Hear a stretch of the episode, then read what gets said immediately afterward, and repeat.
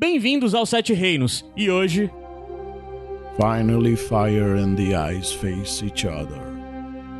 Lions and krakens don't fear what comes from the north. Dragon and wolf lay down together again when the fire on the ice opens the way. Come with us and try to survive the winds of winter here in the Seven Kingdoms.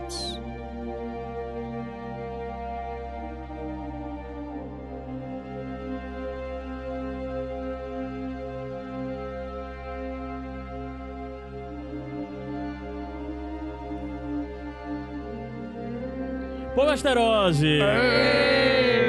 Hoje todo mundo fez. É porque eu quis deixar no clima, deixar a Ah, música tocar mais um tá pedaço todo mundo aí. ensaiadinho. Eu sou Caio Anderson e estou aqui hoje com Adams Pinto. É, tudo se resume a pintos, segundo Proão da Água Negra. Ótimo, mano. Parabéns, mano. Luísa Lima Oi, gente. e Ana Luiz. E aí, galera? E hoje a gente tá aqui pra finalmente cobrir o final da temporada, a sétima temporada de Game of Thrones, depois de pouco, bem menos tempo do que o regular, né? Um mês e meio só aí. Sete episódiozinhos. É, quase um, mais de um mês e meio, vai, um, tre- sete semanas, obviamente. E é isso, acabou a sétima temporada depois de muito muitos percalços, idas e vindas de melhor temporada, pior temporada. A internet tava Tropeços, a internet tava um pouco, é, como é que o que fala? É excitado. bipolar? Ah, sim. É, é hora melhor temporada, pior temporada, melhor episódio, pior episódio, melhor personagem, pior pe- personagem, melhor chip, pior chip. A internet de gêmeos, né? Tipicamente, né? Sim. Isso é muito gêmeos. Eu não sei o que quer dizer não, mas eu sempre adoro falar essas coisas. Gêmeos é quem é indeciso? É, pensei que era Não, é de virginiano. É. Sei, Não é a gente, a virginiano, gente não entende nada de signo, de, de Game of Thrones. Vamos voltar pra pauta. Qual é o teu signo? Câncer. Típico de câncer. como diz. Eu total. Eu sou total típica de câncer. Então, é só pra agradecer desde já a abertura. E, e a Luísa não vai se aguentar, ela vai ter que explicar qual foi o problema que teve com a abertura de hoje. Porque essa abertura de novo foi feita pelo Alex Nunes, que tinha feito o encerramento da temporada passada. Passada. E eu disse, Alex, ficou tão legal daquela vez, por que, é que tu não faz de novo? Hoje Foram dois pedidos que eu fiz, porque eu disse, Ah. Alex. Faz de novo aquela abertura e Luísa, faz de novo o bolo pra gente comer no encerramento. Fui Os dois pedidos dois foram atendidos. E eu quero dizer que essa, essa abertura quase não rolava agora. Só É, rolou porque, eu, acabei de mandar, eu acabei de mandar mensagem pro Alex. Alex, vai dar certo tu fazer a abertura, porque se for, eu deixo vazio e ensino na edição. Aí eu disse, mandei mensagem pro Alex cobrando abertura. E o que é que tu me respondeu? Eu caio. O Alex já mandou a abertura e você, inclusive, já respondeu. Eu acho que devia rolar o seu áudio respondendo. Sério? Por favor, vocês são padrinhos, peçam aí ao Caio Anderson pra ele soltar o áudio dele agradecendo ao Alex depois de umas. Ah, é. É um áudio comprometedor, eu achei. Eu achei, né? deixa, deixa na imaginação do pessoal. O problema é que o Alex me mandou esse áudio na madrugada de domingo pra segunda. E O foi prob- depois da Aham. gente assistir o episódio no Buzzas. E eu tava no Buzzas, depois do Buzzas tinha ido pro órbita e eu tinha Jovem. bebido e. E eu não lembrava. E o áudio cara. foi legal. Você prometeu algumas coisas ao Alex. Você vai pagar Foi. quando estiver em São Paulo? São Paulo, São Paulo. Já São fica Paulo também. promete, hein? Já vamos pros avisos. O primeiro aviso é dizer que muito, muito obrigado ao Buzas por novamente ter nos convidado pra participar de, da, com o quiz. Foi muito massa. Eu acho que o episódio pra gente foi bem especial e foi bom, porque é sempre muito bom ver com um público grande vibrando e tudo mais. E o outro aviso rápido que eu tenho. Não, tem vários avisos, não vão ser rápidos não. Mas o outro aviso é que tu já falou. Pra quem escuta o Sete Reinos, pra quem acompanha o Iradex, sabe que nós somos aqui de Fortaleza, é um podcast, os podcasts são localizados aqui. O conteúdo feito no iradex.net é no país todo, porque a gente tem colaboradores de todos os países. É muito chique, né? É, Colaboradores de todos, todos os países, não, de todo todos o os país. estados, de todos os países. estados do país. Bangladesh, Bangladesh. Bam, bam, nada a ver. É, mas o lance é que, assim, os três, po- três podcasts tradicionais da casa, que é Sete Reinos, Iradex e Sem Fim, são todos gravados em loco aqui em Fortaleza. Nossa equipe Sim. toda é de Fortaleza. O, o HQ Sem Roteiros do PJ é gravado com PJ aqui e o resto da galera em qualquer canto do mundo, literalmente. Aí, agora pode país. Agora sim, todos Pode, os é. países. O, o resto do conteúdo tem. Nós temos colaboradores de vários países. Vários países, não, vários estados, tá? Osso, Sandra, Mas, Sansa, Área. mas a gente tem. Não, mas nós temos colaboradores de, pa- de outros países. não Temos de todos, mas temos de outros. de outros Temos. países também, né? verdade. O Mackenzie já um escreveu o conto. É, então, é só pra dizer que, assim, explicando novamente, Iradex, iradex.net nasceu aqui em Fortaleza. Hoje em dia ele funciona graças a várias pessoas de outros estados. O grande lance é que, assim, boa parte do núcleo Iradex de Fortaleza está indo para São Paulo em setembro. E... Semana que vem. Semana que vem. Provar tá que indo. existe amor em São Paulo. Sim, provar que existe amor em São Sim. Paulo. Ai, o bando de São contrariar Paulo, beijos. o crioulo e a gente vai estar lá. E por que eu tô dizendo isso? É porque provavelmente a gente vai marcar um encontro e assim, com, além da- dos nossos amigos, colaboradores vão estar presentes, assim, é, eu vou estar lá com a Luísa, o Gabs também vai estar junto e vai estar mais um bocado de gente que vocês sempre escutam falar por aqui, tipo a Tainá, Tainá, a Karine e tal. Vai ter isso. bem mais gente, vai ter nossos amigos de São Paulo. O grande lance é que a gente vai fazer um encontrão aí. Então, assim, se você tiver interesse em encontrar a gente, de... Eu não sei porque você teria, mas se tiver, Tomar uma a gente- cerveja, bater um papo, abraçar o Gabs. pronto. O cara não gosta muito de abraço, não. Não gosto mesmo, não. Mas você pode entrar no Bando de Ruma, que é o nosso grupo oficial do Iradex, e lá no Bando de Ruma a gente vai dar, tá dando informações sobre esse encontro. Ou qualquer coisa você fala diretamente comigo, ou com a Luísa, ou com o Gabs. Com, com a Luísa, não, com a Luísa. Eu vou ficar. Ana, com a Ana. Eu vou ficar direto confundindo Luísa e Luísa. Mas, é. Você fala com a gente, a gente dá informações desse encontro. Rapidinho, é isso.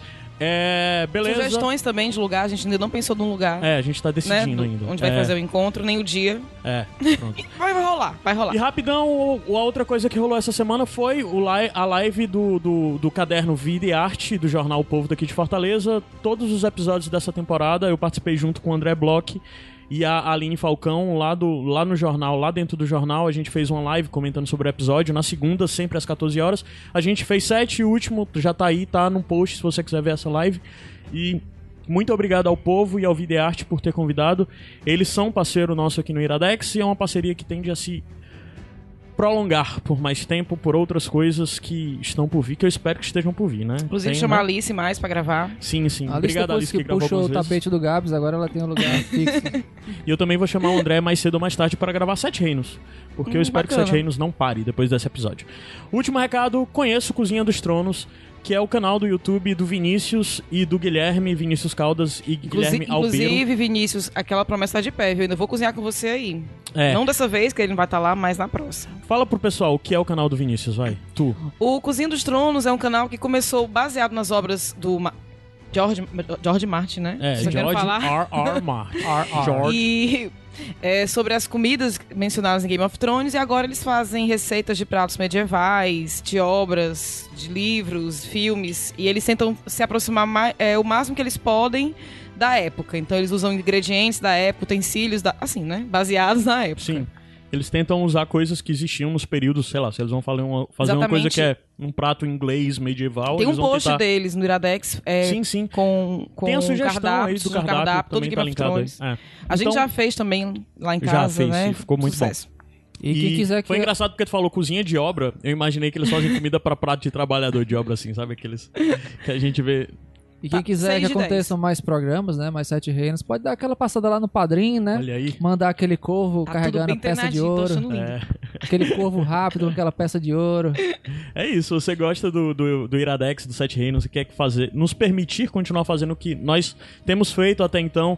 padrim.com.br barra Iradex. Olha, Entra lá e dá me, sua contribuição vive me pedindo um canal de culinária no Iradex.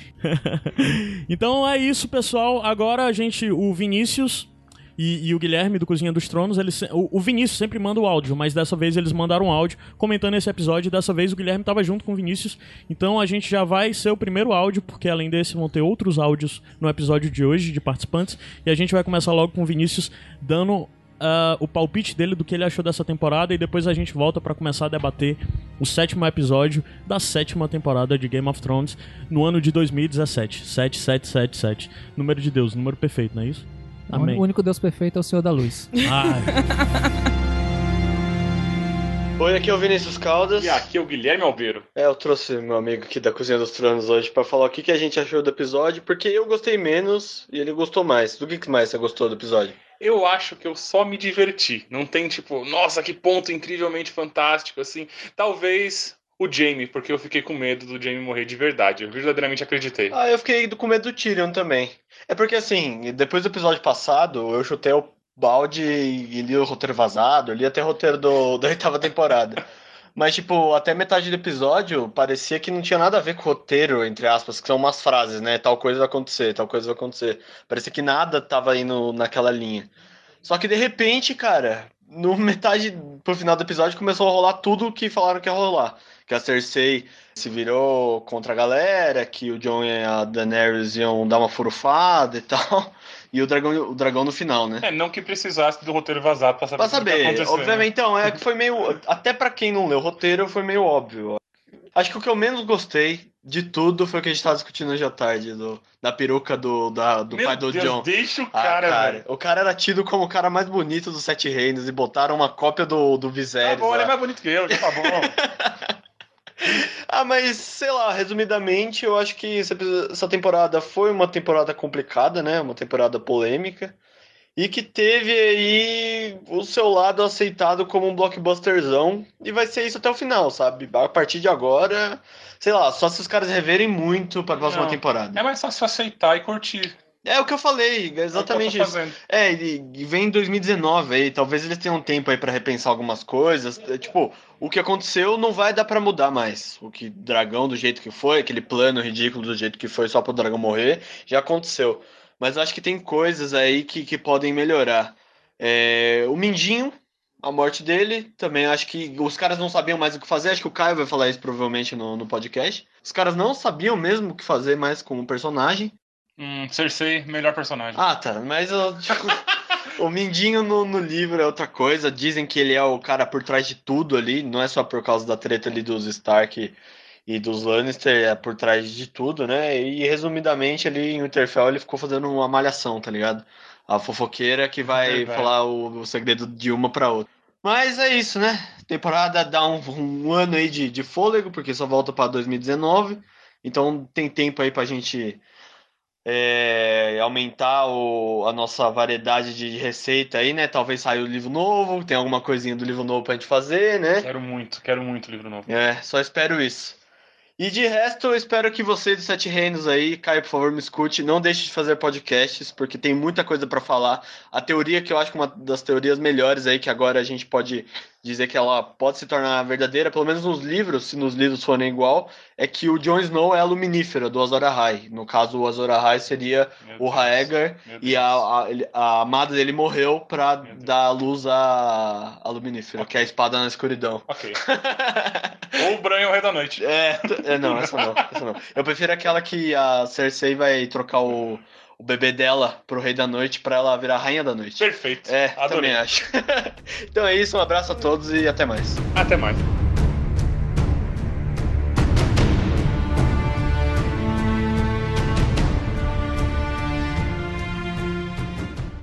Vamos lá, pessoal. Antes de começar o debate, debater esse episódio, um pequeno disclaimer, né? Que muitas pessoas, além do Vinícius, estão dando como certo que a temporada, a próxima temporada já começa em 2019. Gente, essa informação não está confirmada. É, um produtor, um dos produtores da série, que não é nenhum dos dois produtores criadores, falou há muito tempo atrás, no começo da temporada, que havia a possibilidade de não ter temporada ano que vem por causa do calendário de gravações e tal. Foi a única vez que isso foi citado e desde então as pessoas estão um pouco tomando isso como certo. Então, assim, essa informação não está confirmada. Pode ser sim que tenha temporada só em 2019, mas pode ser que tenha temporada ano que vem normal, assim. A gente só vai saber isso no decorrer da, tem da temporada de gravação. O que provavelmente vai ser bem complexa, já que agora vai ser todo mundo na neve, né? O continente todo vai estar frio. E gravações na neve vão demandar mais questões limitantes e problemas técnicos aí no- durante o processo de produção. Beleza. Adams, sétimo episódio da sétima temporada. Ficha técnica desse nosso É, o episódiozinho. sétimo episódio se, chama Joneres Eu Chipo. Brincadeira. Sai. O nome do episódio é The Dragon and the Wolf, mais específico, impossível, né? Fazendo tudo que os, os, o fanservice que todo mundo queria, pelo menos grande parte queria. Uhum. É dirigido pelo Jeremy Podesva, que foi o cara que dirigiu o primeiro episódio dessa temporada. E ele dirigiu dois episódios na quinta, dois episódios na sexta e dois episódios nessa temporada. Ele é Raposa Velha, ele já passou por True Detective, Bojack Empire, até em Dexter ele já deu uma pisada lá, então é um cara que já, tá, já é rodado nesse, nesse ramo de TV. É, ele é, assim, provavelmente o diretor favorito dos fãs, né, da série, porque ele dirigiu o Batalha dos Bastardos na Sim. temporada passada Não? e dirigiu... Não foi o Sapotnik? Ah, foi o Sapotnik, verdade. O Podeswa. É, foi, desculpa, eu tô confundindo. Mas o Podeswa já dirigiu muita coisa boa também. Sim. é.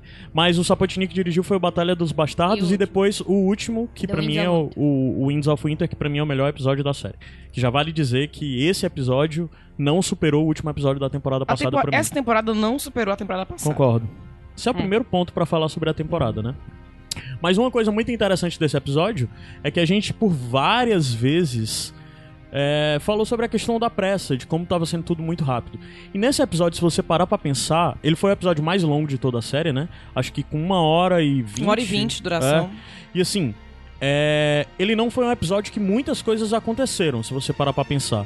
Só É. mostrou coisa, sei lá, em três núcleos e tal, e já foi um episódio que deu muito mais tempo de respiro, houveram mais diálogos, É, os diálogos houve foram mais mais, silêncio. passados. Exato. entendeu? Houve muito mais silêncio É, nesse, ele né? se preocupou até nessas pausas, nos silêncios, assim, pra manter o clima da tensão. Pra manter o clima, pra manter a tensão. A gente vai falar dos núcleos depois, a É. tensão de cada. Então, assim, esse cena. episódio foi muito bom, foi muito bem dirigido, show de direção, a- a- as primeiras cenas, o modo como eles pro- procuravam explorar o diálogo entre os personagens, tanto com silêncio, com mesmo angulação de câmera, né? Os- a sutileza da- das interpretações teve muito trabalho mesmo de Sim. direção de atores, porque a sutileza das reações das pessoas diante do que era dito, do que era falado. Teve, é algo teve- que pra teve mim a dá mão um dos escritores também, porque teve muitos reencontros, né? O reencontro do Pod com o Tyrion, do, do Cão com a Brienne, então... Os, Da Brienne com o Jaime. Pois é, então houveram vários momentos onde o escritor pôde ali é, recorrer a algumas coisas do passado E isso é algo adicionar que eles deixaram claro que eles queriam fazer. Tipo, no, Insider Episode eles falam, a gente queria fazer esses vários encontros pra mostrar que realmente todo mundo tava se juntando ali. É, e é algo totalmente inédito na série. Ver todas Isso. essas pessoas reunidas no mesmo ambiente, né? Por exemplo. É, Jon eu não e imaginava, eu nunca na minha vida imaginei. Eu não chegava a imaginar que Jon Snow ia encontrar Cersei, pra ter uma ideia, É, sabe? nem ó. Eu achava que Daenerys e Cersei iam se encontrar, mas eu não imaginei que Jon e Cersei especificamente E nem iam se imaginei que encontrar. elas iam se encontrar nesse, desse jeito.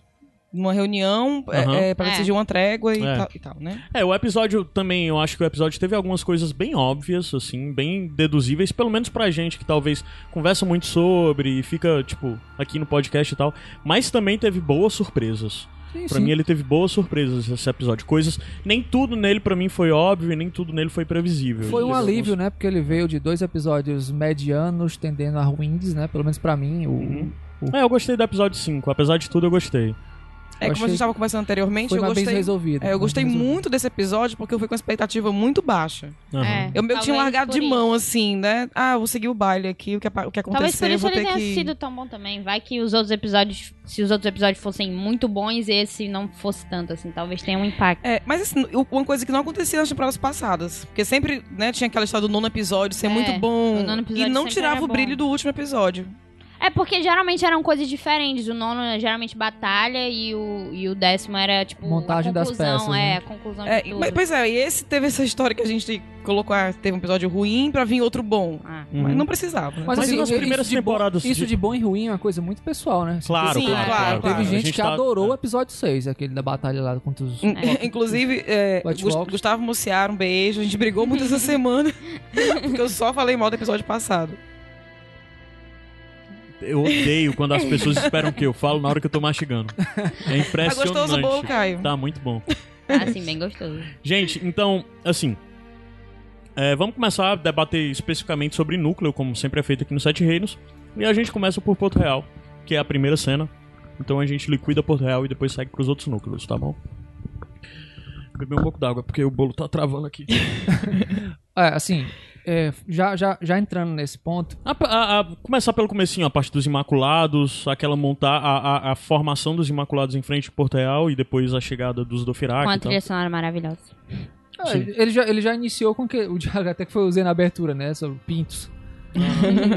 Pra a quebra, a quebra de clima, pra, assim, a guerra se formando, a quebra de clima ali com a fala do Bron, junto com o Jaime. Eu acho que aquilo ali é mais ou menos pra é, mostrar o peso, como vai ser o peso do episódio. Que ele foi um episódio que, apesar de, de denso, né? Ele teve um pouco de leveza, teve, teve os, ah, os contatos, né? Os reencontros. Eu acho que aquilo ali é meio, meio que um, um rascunho do que ia ser o resto do episódio.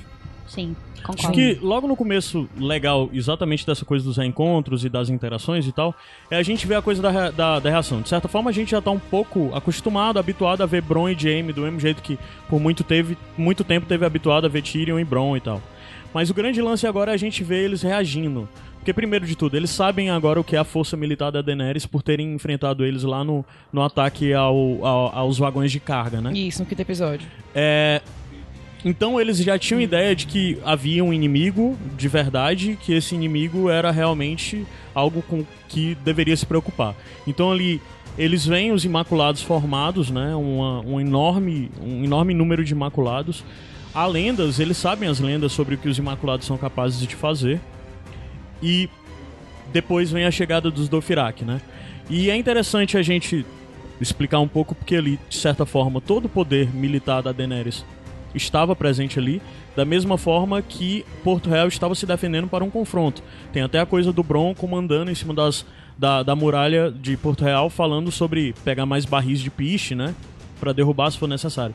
Então, assim, ambas as partes estavam prontas para um, pra uma guerra, porque isso era Ali foi, necessário. ali foi uma apresentação de exércitos, digamos assim, né? Porque Sim, a eles tinham que não mostrar foi lá pra atacar, ela foi lá pra mostrar o que ela tinha.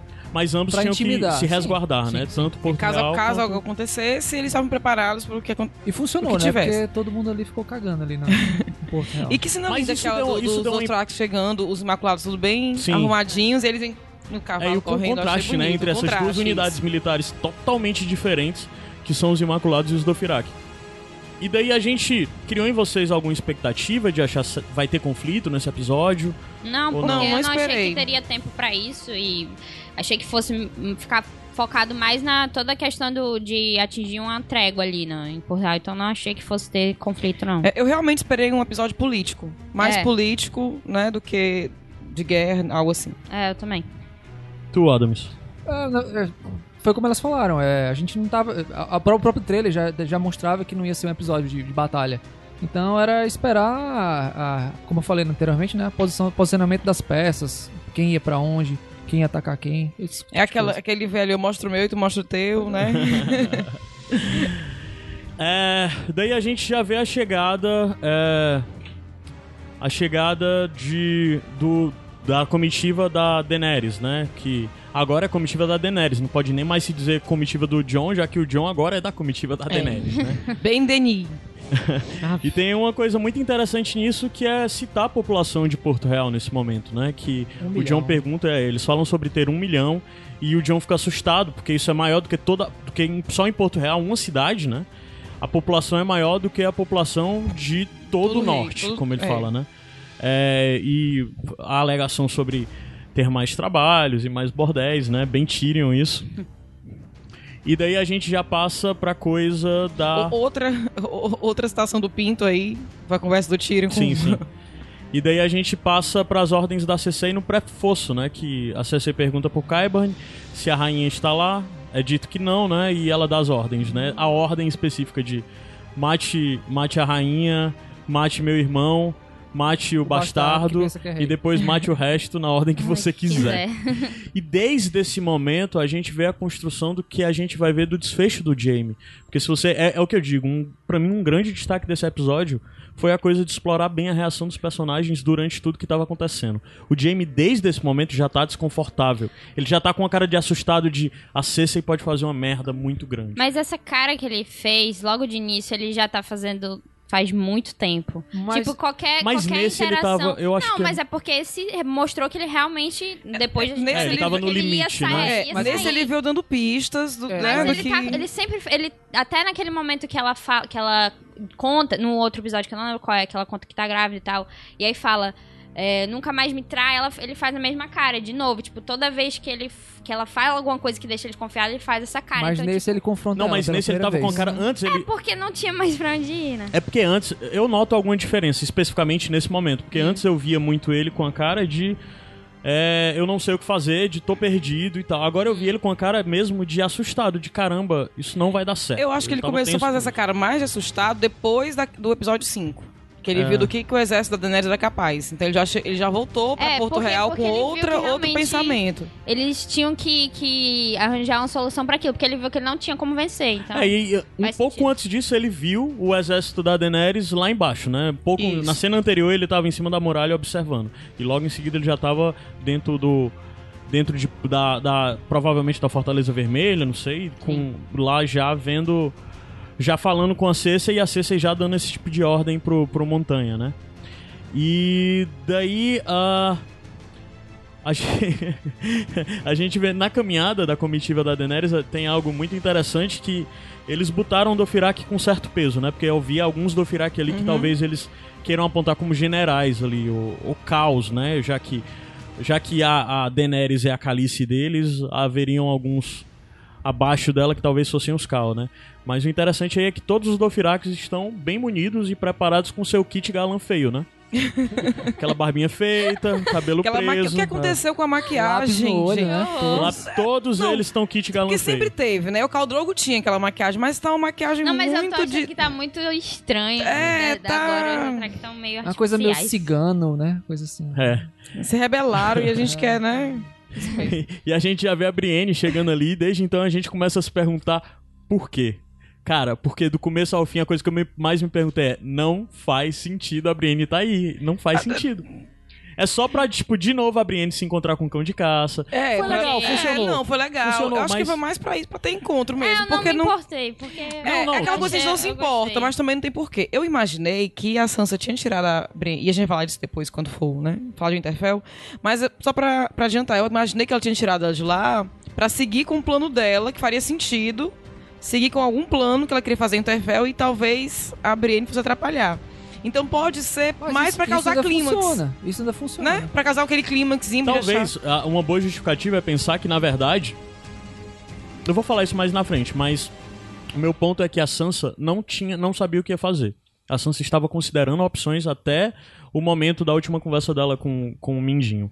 Então talvez a Brienne pudesse ser um empecilho pro que ela poderia, Poderia fazer com a área, inclusive. Não, é, eu não acho em nenhum momento que ela ameaça- ameaçaria a vida da Não, Arya. não ameaçaria a vida, mas assim, alguma É. decisão em relação à, à irmã ou a... Então talvez isso justifique ela ter afastado a, a, a, a Brienne. Porque pra mim é. Bem mais na frente a gente fala mais sobre isso, mas a Sansa não era um master plan que desde o começo ela tava fazendo. Eu Isso. acho que a Sansa tava indo até o final pra de fato ter, sei lá, é, coisas o, sufici- o suficiente pra pra julgar, pra levá-la à decisão que ela tomou, né? Então, a gente começa a ver alguns encontros legais, como Podrick e Tyrion, né? Ah, é muito legal ver, porque o Podrick, pra quem não lembra, ele era o, o escudeiro, Escudeiro do, do Tyrion. do Tyrion antes do Podrick virar escudeiro da, da, Brienne. da Brienne. E tem uma pequena referência aí, porque depois a gente vê Tyrion interagindo com o Bron, né? E tem a Uhum. piada do, do Bron que ele falou do Magic Cock. Ele disse, ah, vamos lá, Depois depois... chupa aí. É, depois você chupa o, o- o pau mágico dele. E pra quem não lembra, isso é aquela coisa que na época criou tanta revolta dos fãs que criaram uma fanficzinha ali dentro sobre o Podrick ser um um homem de membro gigante e todas as prostitutas o adoravam e tal. E isso foi mais uma piada. Ou seja, é o núcleo o coque, o núcleo pinto aí do, do Game of Thrones que sempre tá ali Tyrion, sempre tá Bron, né? Sempre Faltou o Adams lá. o Adams. Pinto, porra. Ah, verdade. Meu Deus. Cai. Olha, tem que explicar a piada. É o fim. Desculpa, cara. Daí a gente vê o cão, né? E depois a interação do cão com a Brienne, que foi muito legal. Foi uma conversa bem amigável, né? Foi. assim. E a Vamos, coisinha um fazer- vamos ficar pouquinho... de bem, né? Pra, Agora pra vamos quem acabou de de tentar matar o outro, você tava de boa. Acabou. Faz três anos. Não, mas foi um episódio de Eu não fazer pazes, não. né? É, depois a gente Foi. vai falar, vai ter também a história do, do Mas na perdão verdade do não John. tinha nem o que fazer pazes ali no caso deles dois, porque Na na verdade, verdade cada um tinha uma missão ali. na É. verdade é uma conversa pra mostrar que ambos estavam do mesmo lado. Que era Sim. E mostra também É, que ele realmente se preocupava com a área, que ele pergunta, ela tá bem, E o a cara de satisfação dele É. quando ela responde, né? Meio É. que ele respondeu quase que um com um Gente, sorrisozinho sutil. dele. Foi, foi. Minha garota, quase que ele disse. É, foi tipo gosto, isso. Eu gosto muito do cão. Teve gente que disse que era quase uma conversa de mãe e pai ali. da Brienne e o cão. Eu também gosto muito do cão, cara. E ainda bem Sim. que, que ele se mantém. Porque pra mim, eu já falei isso outras vezes, dentre os atores, pra mim um dos melhores é, é o cão, dentro que eu não lembro qual é o nome do ator, dentro da série, dentro do papel que ele faz, Uhum. né? Fuck off. Eu, eu, eu acho ele muito coerente, o, o personagem do É. cão, durante toda a Ele tá série. se mantendo. Exatamente. a gente vê também a questão de que junto ali, né, uma coisa que talvez tenha passado despercebida é porque haviam três traidores da coroa ali juntos. Vários. Que é Varys, Cão de Caça O cão de e o caça. Tyrion. e o Tyrion, né? São três pessoas que, se tivesse a oportunidade, com certeza, Cersei teria muito prazer de pôr a cabeça É, o deles. Bron, inclusive, fala, né? Se, se você acha que eu tô me arriscando aqui, eu tô levando dois traidores pra. O pra Bron, é que não, o Bron é que não sabe que ele não é tão seguro assim ao lado da Cersei, não, né? Que a Cersei tem um certo receio com ele aí. Mas talvez ele até tenha noção e fica tentando agradá-la pra... Vai tentar, porque pode ser que ele tenha ficado, né, ali. Ele quer o castelo dele. Verdade. É, Tem três encontros interessantes na hora que eles chegam lá dentro já da, da do, do fosso dos dragões, que são os momentos, os- as pessoas que se olham, né? Primeiro é Brienne, Brienne e Jaime, né? Novamente, reforçando algo que a gente vem dizendo essa temporada toda, definitivamente o Jaime não faz mais parte da Guarda Real, né? Ele sempre está com, com a armadura Lannister mesmo, ele... Agora a Guarda Real é aquela armadura preta, né? Ele não faz mais parte da, Bem mais da Guarda. Real. Mas ele só decidiu sair da guarda? Eu Como acho que isso? foi. Isso- ele pode fazer isso? O Jon Snow pode abandonar as coisas. É, né? Né? Whatever, ninguém liga. O Sam pode abandonar primeiro a muralha, depois de abandonar a muralha ir pra. pra... Arruma uma mulher. Foda-se, É. foda-se os sete reinos, só lembra regra daquele não, bonequinho. Tá. Aí depois a gente vê Tyrion e Cersei, e depois Theon e Euron, né? São os, os três, as três duplas aí que se encaram. E depois vem o outro de o, a cara do cão de caça ao ver o irmão dele e depois ele enfrentar o irmão dele e fica naquela puguinha assim. Pra mim foi o definitivo pra eu acreditar que Clegane Ball A que Quando ele fala que você sabe o que, que, Que vem espera por aí, você. é, é o que? Se referindo a ele mesmo? o final deles É. dois, deles vão se enfrentar. Você não vai morrer Ah. agora, não. Você vai morrer quando eu chegar. Mas isso vem de alguma coisa que eu não, não tô Existe a lembrada, Clegane. assim? Não, é porque Não, mas assim, de algo que já aconteceu antes, assim. Cara, Fora o- isso do fato de ele ser Sei odiado. Cinco livros e sete temporadas do, do Sandor dizendo que o maior inimigo dele é o irmão, Tá. e que na verdade é a pessoa que ele quer se vingar e matar. E tem todo o lance da Clegane Ball, né? A teoria de que em algum momento os dois irmãos vão se enfrentar e um vai matar o outro, os dois morrem, não sei. Cara, eu acho como isso, que como isso é muito fanservice, vai acontecer. vai, não, vai acontecer. é. Certamente. Com certeza. O final E- do cão vai ser pela mão do, do cão de caça. O final do, da montanha vai ser, pra mim, pela, pelas mãos do cão de caça, né? É, como a gente tava conversando antes, como tá uma novelinha mesmo, né? Com certeza a gente vai torcer pra que o Montanha morra e o Cão de Caça o Marte. É, e que o cão de caça continue vivo, né? Assim, é, nesse, nesse momento ainda, nesse núcleo, eu até comentei isso em outro lugar, é, eu senti um pouco de teatralidade na situação. Quando você pensa assim, um grupo de pessoas que se odeiam diretamente e indiretamente, eu penso em reunião de condomínio. Quem já morou em, em prédio sabe, sabe como é uma reunião de condomínio. Sim. As pessoas se atropelam, apontam o dedo na cara É. do outro, sabe? E eu achei aquilo ali muito Só muito isso foi ensaiado, né? É. Isso tava muito ensaiado, né? O, o cão se levanta, vai até o, o o irmão dele, fala Todo mundo espera ele coisa, todo mundo falar. espera, ele É. se senta, depois o Euron se levanta, vai até o Theo. Não, mas o Euron tava interrompendo. O Euron Ah, foi, interrompeu. pronto, ele deu um É, mas Eu acho que o Foi resto- quando eu esperei, agora vai, agora vai começar a Acho putaria. que, assim, eu, eu concordo contigo que tava muito assim, mas eu acho que na verdade tava todo mundo ali pisando em ovos. também, sabe? também, também. Eu acho que essa coisa de ser muito dou meu, minha deixa e tal. E outra, havia um ensaio. Havia um ensaio, principalmente o Tyrion. Todas as vezes que o Tyrion faz esse tipo de coisa, há um certo ensaio. A gente viu o Tyrion fazendo isso de certa forma quando ele derrotou os senhores escravistas lá no final da temporada passada. Que ele ele fala, Me ele tá recordo. conversando e o, o- sei lá, ele tá dizendo: "Ah, qual que tem que matar?" O pessoal aponta pra um. Aí ele dá um sinal, ele, aliás, ele não dá sinal nenhum. O Verme Cinzento vai e mata os outros dois. Ah, sim, Deixa vivo só o outro. Então, de certa forma, Sim. é uma teatralidade. Sim, antes, é. mas na frente o John, quando vai, quando vai até o, o, o morto, o Davos já tá do lado acendendo a tocha. Então havia um certo combinado ali na forma de apresentação entre É. eles. É. Ok, CC pergunta por Daenerys. Daenerys chega só com dois dragões. Pra mim foi um ato estúpido. Sim. Podia ter vindo só com um. Ela deu a dica, que foi uma dica que a CC pegou, né? Uhum. É. E vocês notaram, vocês, vocês viram a Cersei ou raiva ou medo, alguma coisa com a presença dos, dragão, dos dragões? Eu acho que ela tava tentando não. Eu vi É, a cara não de todo mundo menos na dela. Exatamente. Ela, ela, Mas, assim, como ela já Vocês sabia... não notaram que ela tava com uma carinha de raiva, não? Ela ficou com uma carinha de Não, raiva eu quando acho que era tipo uma carinha de meio que se controlando, assim, ela Ah. tá olhando, tipo, ai, essa mulher aí, tentando não reagir, mas até depois tem outra, outro ângulo que mostra ela meio que reage um pouco, assim, depois que o dragão já fez os barulhos dele lá, ela ficou um pouco assim. hum, A Eu Da- acho- Daenerys show off como sempre, né? É, tem que chegar Tem que chegar. É, eu Mas, acho que é. ela, ela. Acho que ela segurou, tá? Eu concordo com a Ana. Ela segurou um pouquinho porque ela já sabia que a Daenerys tinha os dragões, ela sabia a grandiosidade dos dragões, então ela.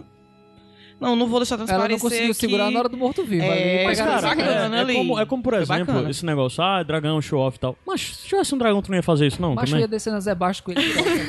Eu Eu conversei só ia até isso- trabalhar com Eu ele. conversei isso na live até com, com os meninos, com, com a Alice e o André, e eu tava dizendo, cara, tivesse o dragão, eu ia comprar pão no dragão, bicho. Até porque eu ia ganhar o pão de graça, né? Toda vida que chegasse lá. Porra, demais. Total, você andava com isso. Claro. É. Levar o Olha a dragão besteira, olha a besteira que eu falei, eu ia trabalhar com os dragões. Eu nem ia trabalhar. Se eu- se eu fosse dono de um dragão. Chegar, chegar com os dragão ali no estoril, hein? Fazer um Uber de dragão? Ora, Eita. Cheio. era cara a viagem. Sucesso, viu? É... houve- havia ali uma certa divisão de três lados, eu não sei se vocês notaram. Sim. Havia a bancada de Porto Real, que era Cersei e Tyrion, ou Cersei e, e Jaime e, e Qyburn e E o cão de caça com sua guarda. Não, do outro caça lado- não. Montanha. Montanha. é. Do outro lado a gente tinha a Daenerys e os seus, e do outro lado o povo do norte, Do né? norte. Que era Davos, Jon, Brienne, Brienne só, eu acho.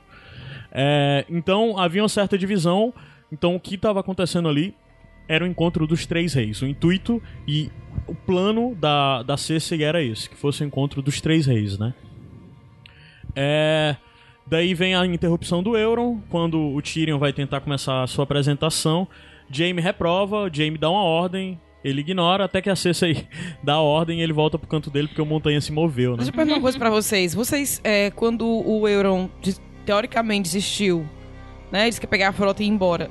Vocês acharam que tinha alguma coisa por trás ali? Vocês não acharam Não. fácil demais, não? Eu Não, achei eu que só era isso achei. Você achou que era isso paia, na mesmo? verdade. hora que eu, Eu só vi achei isso, meio- eu. Não, eu eu, assim. eu achei meio incoerente pro que ele queria ali, Sim, exatamente, Mas, assim, é. a série já tá dando uns Mas não- É, até, né, até gente? pra, pra próprio A gente sempre espera que dê uma merda, né? Eu achei que era só o Euron criando uma outra fonte, uma outra fronte, um outro fronte de Entendi. combate. Que o Euron ia passar a perna em alguém em mais algum momento. Mas eu achei que, de fato, ele iria embora e esperar um momento pra retornar. Eu só Ah. achei que era mais um momento incoerente de roteiro. Sim, sabe? sim, também. É, é, pra mim isso não pesou. É... E daí o Tyrion fala, é engraçado porque o discurso dele ele começa falando sobre ser um grupo de pessoas que não se gostam, né? É, depois vem toda a coisa do, do, do John falando, é, ele novamente, discurso Stark, né? O grande inimigo e tal. até Cada vez chega... eu vejo mais o Ned, pô. E deixa eu assim, dizer, pro, anotei, anotei aqui, é muito nerd. E o grande lance é que a Cersei também vê. A Cersei viu Sim, o Ned sim, ali. sim, e o que ela É. faz é diante disso. né? Inclusive, ela Ned usou ele. Como você é filho de Ned Stark, você Sim. não vai descumprir sua palavra. É. E daí vem o morto, e aí sim a gente vê todo mundo cagado.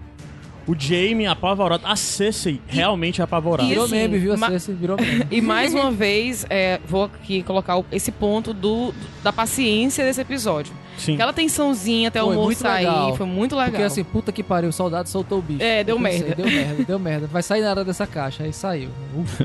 Foi muito bem foi bacana, foi bem construído, também gostei. Um, um ponto interessante que eu notei nesse momento, porque o Kai Burn, na mesma hora, se levantou Cara, de curiosidade, Kai né? É. É, ele É, só cara. quer saber esse personagem como ótimo. funciona. É, vou, vou fazer. Ele olhou assim, que- como que é que é fascinante. Até o Joey lá já me dá, né? Mas, pô, não dava pra ter um pouquinho mais de criatividade e botar o Kai Burn e o Tyrion usando amuletos, é, usando broches de mão diferentes, não? Porra, é igual, cara. Só existe um formato de broche de mão nesse continente. Eu, eu acho que é uma coisa meio que cultural, né? Assim, todo mundo É, a crucifixo verdade é, é. igual em todo canto, então. Não sei, acho que poderia ser. Tinha, tinha um Nem- outro colar, tinha um outro colar da mão, cara, que era, que era o colar que até o, o Tyrion mata Shea, Sim, que sim, é. sim. Porra, aquele colar era massa, era um Ah. colar de mãos e tal. Aquilo era mais legal. Ok, é. No momento em que o Euron vê aquela coisa, né? Porque primeiro o Dion também dá o tutorial, né? Olhe, fogo! Aí tá o Davos Foi bem do lado. didático, eu gostei. Eu, como professor, olha, achei E didático. vidro de dragão. Aí o Euron meio que se toca daquilo. Mas, mas pra aquele pessoal que tava conhecendo pela primeira vez, eu acho que funciona. Foi, É, foi tipo, ótimo, uma foi apresentação didático. de PowerPoint, é assim, que, É. que mata. Ele não citou ácido valeriano, né? Não, citou. Ele deixou de citar esse especificamente. Mas daí a gente vê o Euron depois levantando e vai se direcionando até a, a, a Daenerys. E tem as sutilezas interessantes que na hora que ele se aproxima, Jorah pega na cabo da espada e se ergue um pouco. E todos os Dothraki avançam um pouco pra frente também pegando o Zarak. Aí o Euron faz aquela provocação totalmente lógica de por que, é que você não volta pra sua ilha? Porque é o que eu vou fazer. Porque Ah, já é. que os Quando a mortos guerra não acabar, cruzam... nós vamos ser os únicos vivos. Quando ele falou ilha, ele falou Valíria, não? Não, é Valíria. Não, falou ilha. Não, não, só a ilha mesmo. É, porque Pedra do Dragão é uma ilha, bem como as Ilhas de Ferro, né? Onde tem a, a terra dos Greyjoy. É, são ilhas, né? Não é ali no continente como Porto Real. não, eu pensei que quando ele falou ilha, eu entendi que ele tava mandando pra Valíria. a Não, não. tal. Não, foi não. É, só voltando à questão do Aço Va- Valeriano que tu falou, agora que eu pensei, tipo, por que, que ele não falou já que tinha. já- além da espada dele, tinha outras duas, né? Lá. Tem a da Brienne e a do da Jamie do, né? da Brienne, é. Sim, é Cumprideiro de Promessa e o Lamento da Viúva. Isso. É, fazia sentido ele falar. E é É... do Sam também, né? Não, eu tô É, mas falando ali. sabe. ali. sim, sim. É, É. ali. Será que. O John deve saber, né? Que É as que duas são feitas será que do, ele do- sabe? da gelo, né? Né? Será não, que ele sabe assim, disso? não que ele necessariamente saiba disso, mas por que não dizer que a Aham. espada dele também já funcionou Sim, em sim. matar. Ó, essa aqui é a espada do teu pai que eu É. matei. Uma das tudo. coisas de lembrar, é, vale lembrar pra quem não lembra bem, é que a, tanto essas duas espadas, a da Brienne, que era a espada do Jaime, e a do Jaime, que era a espada do Joffrey, foram feitas a partir da gelo, né? A espada do Ned, a espada, a espada ancestral dos Stark, que quando o Ned foi assassinado, né? Foi executado, a espada foi desfeita e os Targaryen mandaram fazer duas novas espadas. Os Lannister. Os Lannister. Ah, daí a Cersei faz a proposta de trégua, muito inteligente do lado dela. Cersei, novamente. sempre, né? é, essa temporada eu acho que muito da estupidez que a gente via e apontava da Cersei, ela contornou desde o final da temporada passada, né? Eu acho que de certa forma toda a coisa da presença do Qyburn é muito relevante pra isso. Saiu a matéria hoje falando do melhor estrategista político da série e citam a Cersei. Sim, ela merece, assim. Talvez seja um pouco incoerente com a Cersei que a gente conheceu dos livros, ou mesmo a Cersei das primeiras temporadas, mas de forma alguma me, me incomoda, porque Eu na verdade me mostra Teve que uma houve um evolução, desenvolvimento. né? Teve um desenvolvimento. Acho que é a morte de todos os filhos dela que fez isso, porque nos livros, pelo menos, ela ainda tem. Sim. A E aí, morte, a no- prisão, tudo na- que ela passou. E aí, né? o não existir mais filho nenhum faz com que ela só queira o poder, porque não tem mais nada na vida que ela queira. Tipo, ela não quer ficar, manter o, o trono pra ela. Aí daí tem depois Jon Snow sendo um Stark, né? Ai, cara. Ai, muito estúpido. Poxa, gente, que dá pra dar...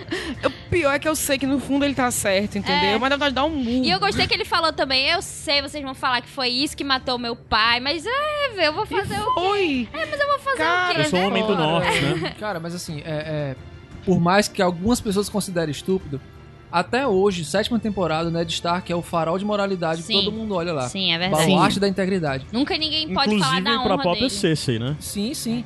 E, e, tipo assim, as pessoas que não gostam de Ned Stark é gente que cola chiclete embaixo do, do- do banco do ônibus, é gente que rouba é, sonho de valsa da- das americanas. Pode ir atrás. Que fura fila.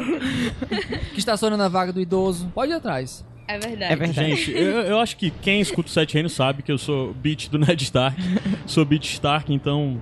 Assim, é estúpido. Não, É mas eu estúpido, também mas- sou. Inclusive, assim, sou total da. Inclusive, o Tyrion, Starks, você mas... não pode mentir nem um pouquinho, cara.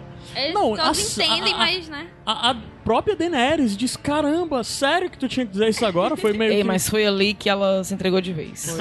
Olha, aquele olha, que homem. que bunda. Opa! Ai, sim, que bunda. Falaremos disso mais tarde. Até eu tenho que dizer, que bunda. Ai. E daí vem toda a coisa do Tyrion dizer: eu vou lá botar minha cabeça a prêmio, né? Tyrion vai ao encontro. Primeiro, ah, primeiro a gente tem a. Brienne com o Jaime, né? Que talvez tenha sido a coisa mais relevante da Brienne em tudo isso. Da Brienne falando fuck loyalty, né? É. Foda-se lealdade. É, ela entende realmente como um perigo eminente, né? Pra ela é muito claro isso. E Me deu mostra como o saudade. E mostra como o Jamie não tem reação, né? O que ele vou fazer o quê? É, Ah. é, justamente, porque até porque nesse momento, ah, quando eles estão falando, a essa assim, olha assim pra trás, pra eles, meio que, que é isso que tá Sim, acontecendo, ela... venha logo. Primeiro que ela já tinha olhado com a cara já, feia, assim, já pra tem, Brienne. tem um, Quem é essa uns rapariga? segundos que fica todo mundo se olhando, a Brienne olha pro Jamie e a Cersei olha pro Jamie pra ela. É, é, a- o, Bri- o Brienne e James se olham e a Cersei olha com cara de Cersei- a reprovação cara pra ele se olhando. nojo, É. é, tipo, meu Sei se o que foi. Nada, não foi nada. Eu só acho engraçado, é que. Me deu, me deu saudade quando a Brienne foi falar com o Jamie, me deu saudade da, da química entre eles, da relação entre eles Sim, que a sim. gente viu Era na legal. terceira Que temporada. é o que a gente muito, deve ver na próxima, né, novamente. Ai, Ai, Deus espero, tô torcendo. Dizendo. Aí daí já entra a questão aí, de o que... Tormund, como é que fica nessa história? aí? Não, não, eu tô falando da Olha, relação entre eles. Eu é não tô falando de chip, não tô falando dessas coisas, não. Ah, tá, tá. Ele só vai falar com seus amiguinhos, né? O Tom vai dizer assim pra Só pra dizer, é, já entrando nesse ponto, o Nikolai, né, o, o ator que faz o, o Jamie, falou que ele espera ainda, quais as expectativas dele. A expectativa dele é que as, as pontos que ele disse que tem expectativa pra uma próxima temporada é que o Jamie se perdoe com o Bran, Se desculpe. Se é, se desculpe. desculpe, né? É, que o Jamie e que o Jamie e que a, a Brienne e o Jamie não fiquem juntos, que não seja isso que aconteça e que o Jamie retorne pro encontro final com a Cersei. É, É. A expectativa dele pra, pra série, assim. É, então, ok, Tyrion vai do encontro, vai de encontro à sua irmã e ele tem um rápido encontro ali na frente com, com o Jaime, né? E novamente a gente é incontestável o que o Tyrion alega, né? De eu tô indo encontrar a mulher mais perigosa do mundo que já tentou me assassinar, que eu sei pelo menos duas vezes. E, e depois ele tem um encontro que pra mim foi um dos pontos altos da série. A gente vendo Peter Dinklage como a gente não via há pelo menos uma temporada. Eu acho que nessa temporada ele não tinha tido um momento como ele teve. Sim. Ele quase teve com o Jaime, mas o Jaime o interrompeu naquele encontro deles, não deixou ele terminar o discurso dele. Mas agora a gente vê o Jaime aqui de fato falando com a irmã e novamente dizendo O sobre Tyrion. tudo. O O Tyrion. Tyrion. então. Normal, vai. E a Lina Headey também, sensacional. Acho que sempre tá essa, essa cena entre eles foi uma das, das cenas mais poderosas, assim, de toda Coisa a série. linda, né? nível de atuação. assim. Sim, e assim, como, como esse episódio, ele ele honrou até o telespectador. A gente, porque assim, tem episódio que entrega tudo bem mastigadinho, não deixa a gente refletir em nada. Hum. E essa cena da conversa deles, de todas as nuances, dele é, tomando vinho depois de ufa, Oferecendo né? vinho pra Oferecendo ela. vinho pra ela. E tomando. Não, aquela cena que ele que colocou o vinho, todo mundo riu lá no Buzzers, porque foi a resposta ao alívio dele não ter sido morto. É, Né? e era, pra mim era verídico. Muita gente tava dizendo que o Tyrion tava ali só jogando, sabia que ela não ia fazer Não, nada. Eu acho que não, acho que ele Acho que não. de fato. Ele se pôs em risco de fato. E ele achou Ele que. nervoso, tenso. E além bacana. daquilo, aquilo ali, além de. de é, eu vou procurar resolver isso com ela, pra mim, de certa forma, foi ele dizer, cara, eu desisto. Uhum. Eu desisto. Tipo, é, foi um pouco disso de confrontar a irmã Agora- dele como ele nunca confrontou. De faz o que tu sempre quis. Eu matei tua mãe, eu matei o teu Agora pai. vocês né? acham que aquela mão na barriga dela foi, foi, profici- é, foi induzida induz, pra induzir ele? Pra que ela tava induzir. grávida? É, Eu primeiro, acho que sim. eu acho que a- Acho teve que gente não, reclamando, teve gente Foi reclamando uma assim. coisa natural, tipo, ela botou- Não, Não, não. Eu, acho, que ela, colocou, quis fazer pro- isso. acho que ela não faz natural, que ela O primeiro, o primeiro detalhe é que, assim, eu vi isso até o PH falando no vídeo dele, né? Que eu não tinha reparado, porque o Tyrion bebe o vinho, depois, no mesma taça, Dá serve vinho pra ela. Cersei e dá pra ela. E ela não e toma. depois serve de novo. Ela não bebe o vinho, né? É, muita, isso que eu falo, muita gente lá no post do Isso Bando talvez Ruma, já tenha sido um- algo pra deduzir. Isso, ficou tá falando mesmo. que, ah, uma prova que o Tyrion é o traidor porque ele já sabia da gravidez. Gente, ele não sabia. Como ela assim? deu Não, não. indicações ali, né? Ele colocou um vinho, ela não bebeu, ela colocou na mão da barriga. E até a atitude dela, né? De, do jeito que ela tava tra- tra- tratando as coisas, pode ser que fez ele induzir que ela tava grávida. Gente, eu não acredito, primeiro, assim, se houver traição, pra mim, tá, próxima temporada. Mas nessa temporada não havia traidor Não, com, claro a, que com a não, Daenerys. claro pra mim não. isso é Não. bem óbvio. Tem muita gente que ainda é louco nisso, de dizer, ah, tinha traidor. Eu ah, desconfiava de uma traição porque eu tava achando assim que Porto Real sabia de muito do- muitos dos planos da Normal, Daenerys, acho mas é- enfim, né? Mas na é- verdade nem é, do tão jogo. difícil de se saber Exa- é, as coisas que ele sabia, sabe? Eu já não tenho mais essa teoria, não. Como por exemplo, o pessoal fala muito, ah, como é que o Euron sabia do movimentação? Cara, o Euron domina a porra dos mares. É verdade. né? E outra, Pedra do Dragão é um pulo de Porto Real. É. É um pulo de um lado pro outro. E a fro e, e o mar. De corvo é dois segundos. É, Cor- é, se você for de corvo, gente, é sucesso. O, o, o- e, o- e assim, a, o, o- a área ali da, da, da bacia da Água Negra, mesmo o mar mesmo, o mais estreito ali entre o meio que separava, o, o, o Euron tinha total controle dali, né? E assim, primeiro, os navios chegaram em Porto Real. Tinha como ele ter sabido que os navios tinham chegado. É. Pessoal, só lembrando que o mundo continua. Tem comércio ainda, É. tem embarcações que, sei lá, chegam em Porto Real, contam histórias e tal. Não tem não É, é, eu tão larguei de mão teoria saber disso. Não é 10 navios, não. Não, eram mil navios, sei lá, 10 mil É navios, sei lá. Era navio. muita coisa. É fácil de saber isso. Mas sobre a Cersei, eu acho que ela realmente quis usar o fato de que o, o Tyrion realmente gostava, amava os sobrinhos e, e talvez usar isso pro, pra conquistar ele, assim, pra tentar proteger o, o que seria o, o- o novo sobrinho dele, né? É, é, é, é muito genuíno. Pra mim, a, a maioria das cenas foi muito genuína. O que não é, não é genuíno, na verdade, É só, eu acho que a Cersei, todas as reações dela, de certa forma, eu posso estar me enganando. Mas pra mim ela não tava planejando aquelas reações. Ela tava planejando, no final das contas, aceitar os termos de alguma forma. Ela esperava que isso ainda acontecesse e tal. Mas o grande lance, ou mesmo não aceitar, porque também não ia fazer tanta diferença pra ela naquele momento. Mas é porque o orgulho dela não deixa. Eu acho que, assim, tem aquela questão quando o, o Jon Snow fala que não, não vou me submeter a você. Eu acho que ela fica meio. Cara, só precisava você fazer isso, porque eu quero também é, entrar nessa trégua, mas você não fez, eu não posso deixar. Mas ele, ela não quer. Ela, ela quer a trégua, mas ela não quer lutar junto. Isso pra mim tava óbvio. Acho que a trégua ela queria, porque pra ela é interessante, como eu venho falando desde aquele momento. É interessante a trégua agora pra ela, porque ela tá com o exército derrotado. Ela É. precisa da Companhia Dourada. Ele precisa de um tempo até a chegada da Companhia Dourada. Mas Ela que precisa também que a Daenerys não a ataque. Então até aí pra mim é genuíno. Agora a grande questão é que eu sempre acreditei que de fato ela não tinha pretensão de marchar pro norte, como ela disse Sim. ter. Aí o Sim. lance é, mesmo que acabasse daquela forma, era óbvio que a Daenerys não ia atacá-la. Já que a Daenerys conhece o mal do norte, ela sabia ali que ela não ia ser atacada pela Daenerys. Mesmo que ela dissesse, ok, então não tem trégua. A única coisa agora que ela faz é que, eu, ao meu ver, é que eles esperam que eles estejam juntos sem estar. Mas no mais, eu acho que ela notou ali que não, eles vão lutar essa guerra lá e eles não vêm me atacar, porque me atacar é meio, de certa forma, eu até estúpido. achei estranho, muito estranho, quando ela, ela vai lá e diz: Não, tudo bem, eu aceito a trégua, a gente vai lutar Pronto. com vocês. Eu fiquei.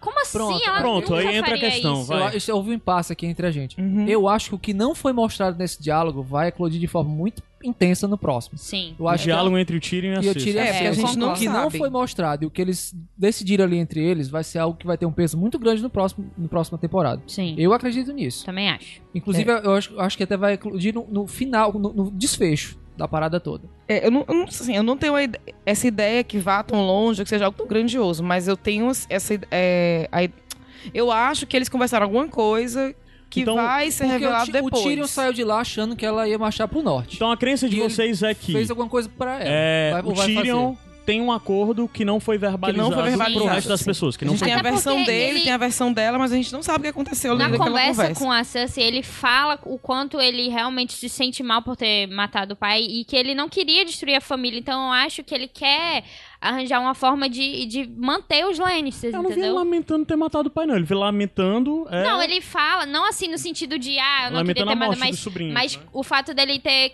Eu sei que eu, ma- o que- eu matado o Ele, nosso ele- pai. eu estou fala. Ocasionou manter tudo nossa isso. família viva. É. Eu tô aqui pra negociar pra manter nossa família Ele viva. sabe que o que ele fez deu, assim, deu muito problema pros E nós. os É, então, certa sempre foram forma, unidos é, também, é. assim, nesse sentido, né? De, Porque de, era o de Ta- mas na família. verdade era o Na verdade, na verdade Era o eles nunca. mantia Eles tudo. nunca foram unidos como família. Na verdade, eles são implicados, eles são tão obcecados com essa ideia que foi embutida pelo pai deles de que a família tem que prevalecer. É, como família, eles não mesmo. são unidos. Não, eu digo assim, A única coisa é que eles têm o mesmo objetivo de a família tem que prevalecer. É, porque eles são muito sentido, orgulhosos. é, o que né? eu quis dizer, o que eu quis dizer, enrolando toda, é nesse sentido da, da Cersei ser muito pela família.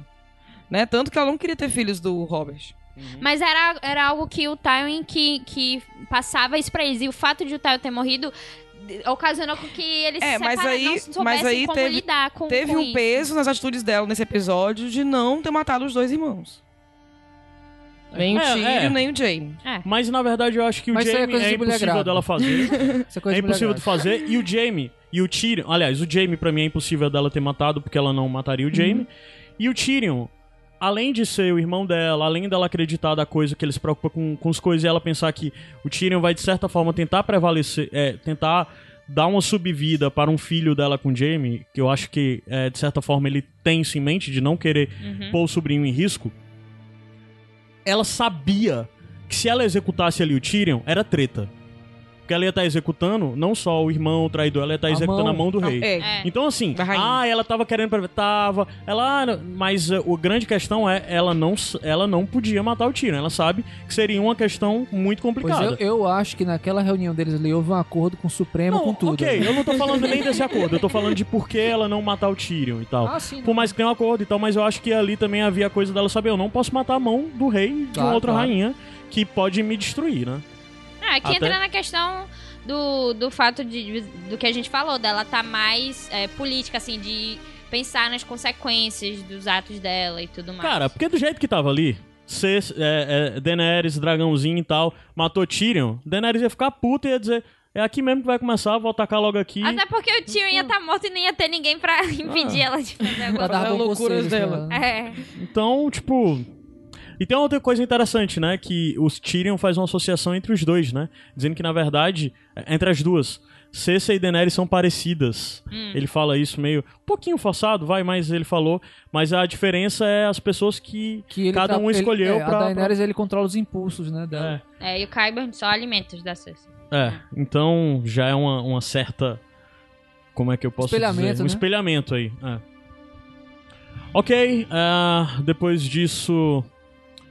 Uma outra coisa interessante aí é que no, no diálogo entre elas tem alguma coisa sobre a, a Cersei falar novamente sobre você novamente apaixonado, tipo, encantado por uma puta estrangeira. E o Tyrion diz, é, mas essa aqui você não pode espancar ou ameaçar, né?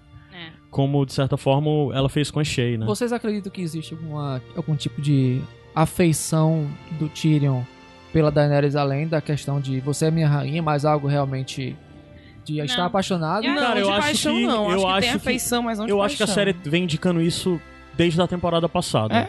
Vem, é, eu não tô dizendo que eu acredito que Uhum. seja isso, eu não acredito. Mas desde a temporada passada, quem acredita nisso tem, tem coisas. Porque tem Mas olhares eu acho estranhos, que até tem. o próprio olhar que ele dá pra ela quando, No quando final, ela né? põe a- a- o símbolo da, da mão lá nele na última temporada, é, não é paixão, assim, acho que é admiração pelo mas. fato de ele, ele certo, entender. é a tua visão, mas eu não tô falando sobre a minha visão, eu não acredito que Sim, tenha. eu tô falando sobre Mas o grande lance é que é sim facilmente deduzível. Pra quem tá vendo, pode pensar, é, existe alguma coisa mas neles. Todo mundo tem Mas tanta quem não se apaixonaria por uma mulher com dragão, né? bizarra Não é, que- gente. Não é é teoria. incrível. eu- calma, o que eu tô falando é que narrativamente os Eu produtores entendi. criam essa dubialidade pra você ficar pensando de isso está acontecendo ou não. Eles quiseram inserir isso. Inclusive, isso existe no dentro final da do episódio, né? Tem que aquele Sim. lance ali do olhar que pode ser isso, Sim. pode ser outra coisa também, mas enfim. Hum, É-. Beleza. Deixa eu ver o que mais aqui. E tem um lance também é, em relação a Cersei com a Daenerys, é porque a Cersei, ela não tem o amor e o respeito dos que a É, seguem. Só medo. É só medo, É. como a Daenerys tem, né? Como o Jon Snow se com e a que é Daenerys e sempre até, fa- que até sempre o foi Tyrion. falado que a- naquele diálogo com a Missandei, do Davos e do John, que, que ela diz, a gente serve ela porque a gente realmente acredita nela.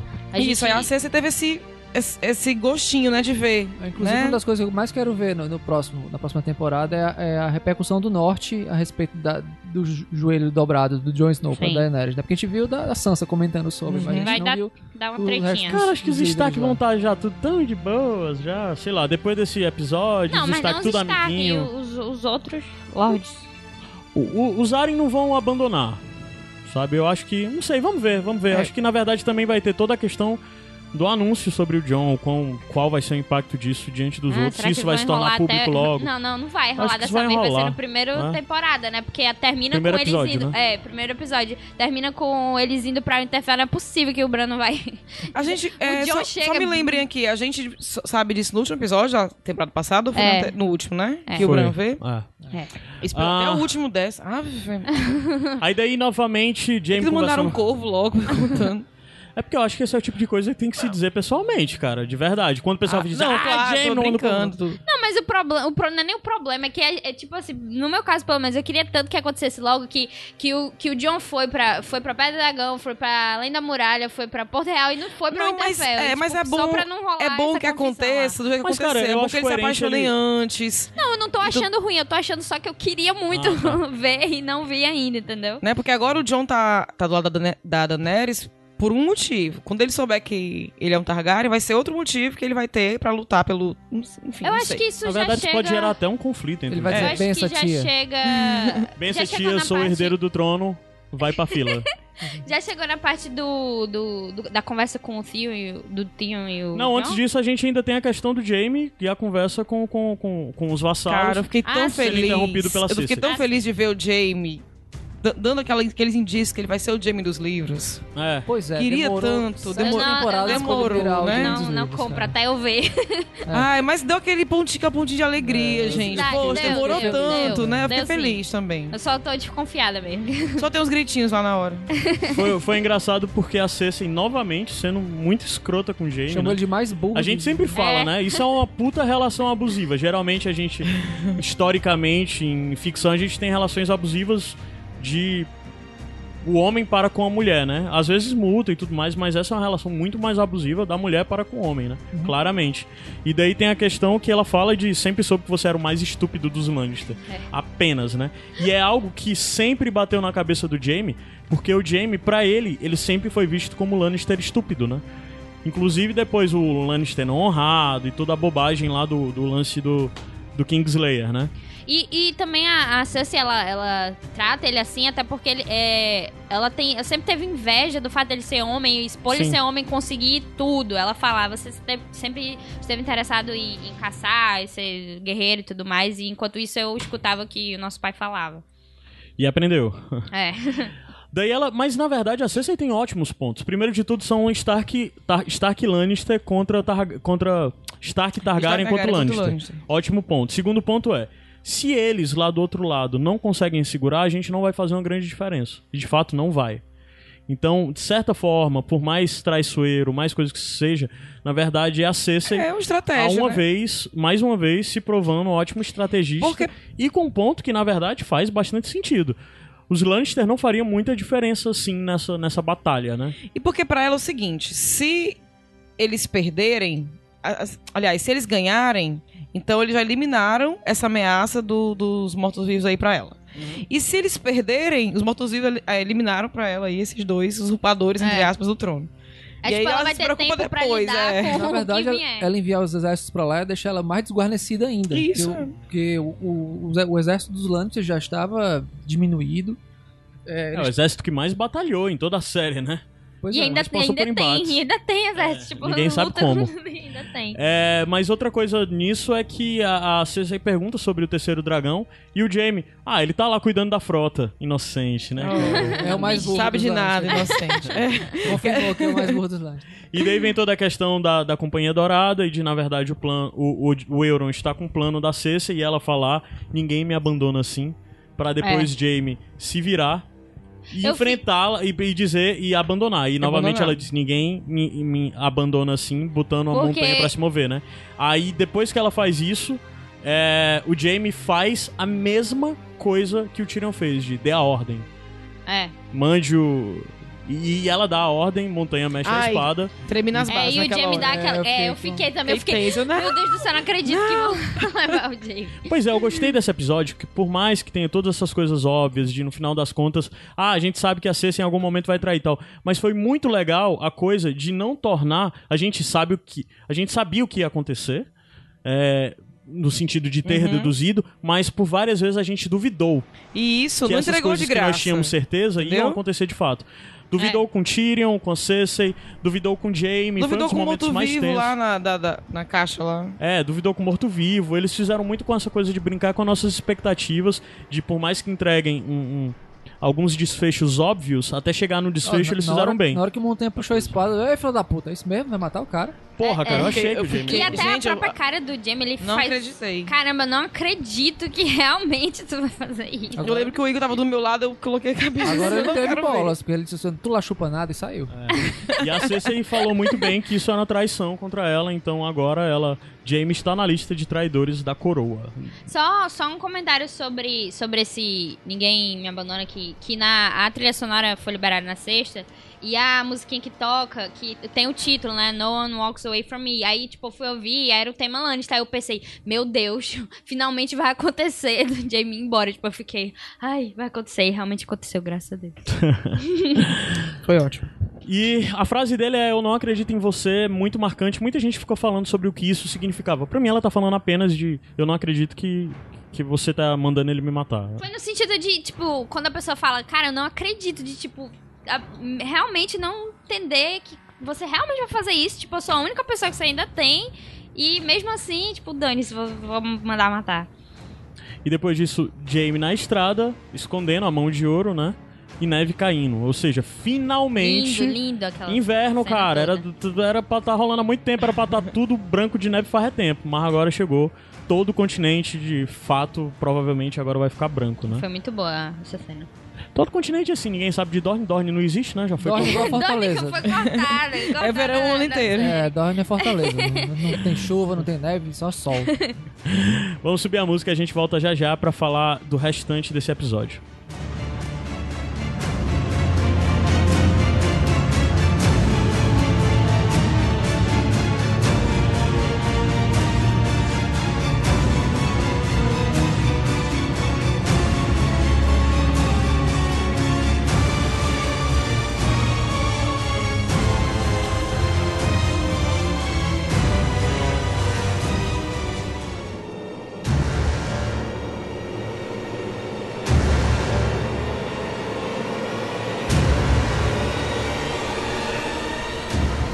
Cara, a trilha sonora dessa temporada é mais tensa do que a das outras. Eu fiquei com essa ligeira impressão. viu? Maravilhoso, maravilhoso.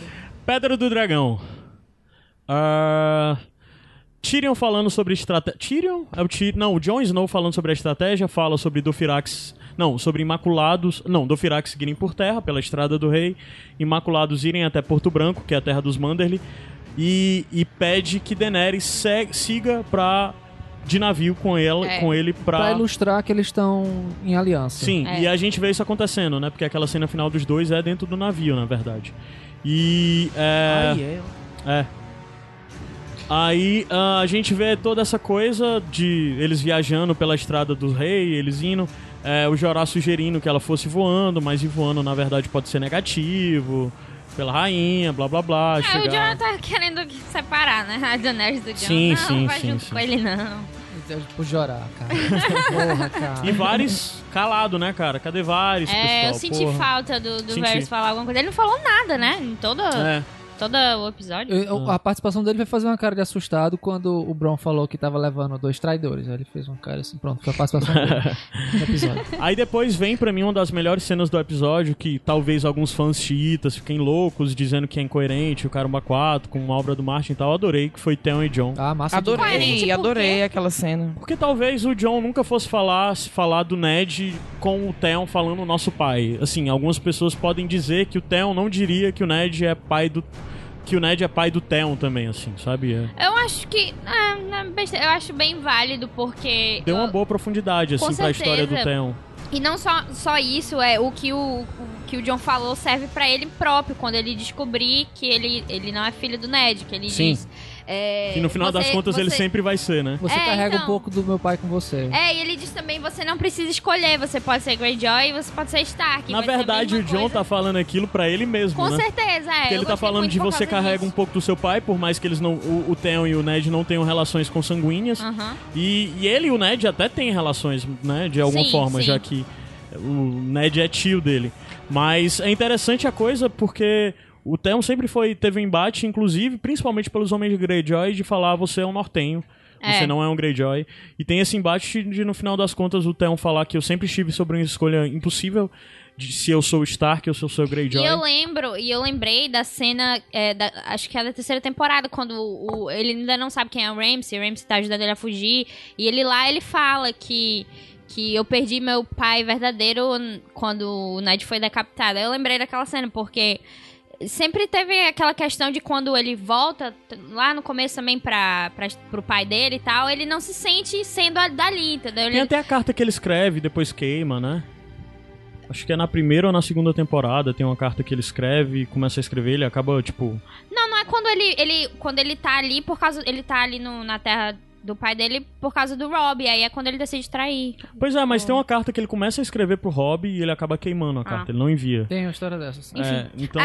E aí eu gostei muito da cena, eu gostei do, do, do- da atuação. Ah, os dois atores do- muito bons. Deles dois lá. Sim, principalmente Allen é outro cara que evoluiu muito. A gente vem falando há muito Demais. tempo do Kit Harington. E acabou que o esse Alf- discurso do, do Jon Snow pra ele deu um gás, né? É, e, e Pra ele. novamente, cara, eu sou putinha Ned Stark. Toda vida que fala Ned, É. por mais repetitivo que seja, Cara, pode falar Ned pra todo sempre. por mais não- muleta que seja, fala Ned Stark. Eu, Ai, meu Deus, Ned Oh. Stark.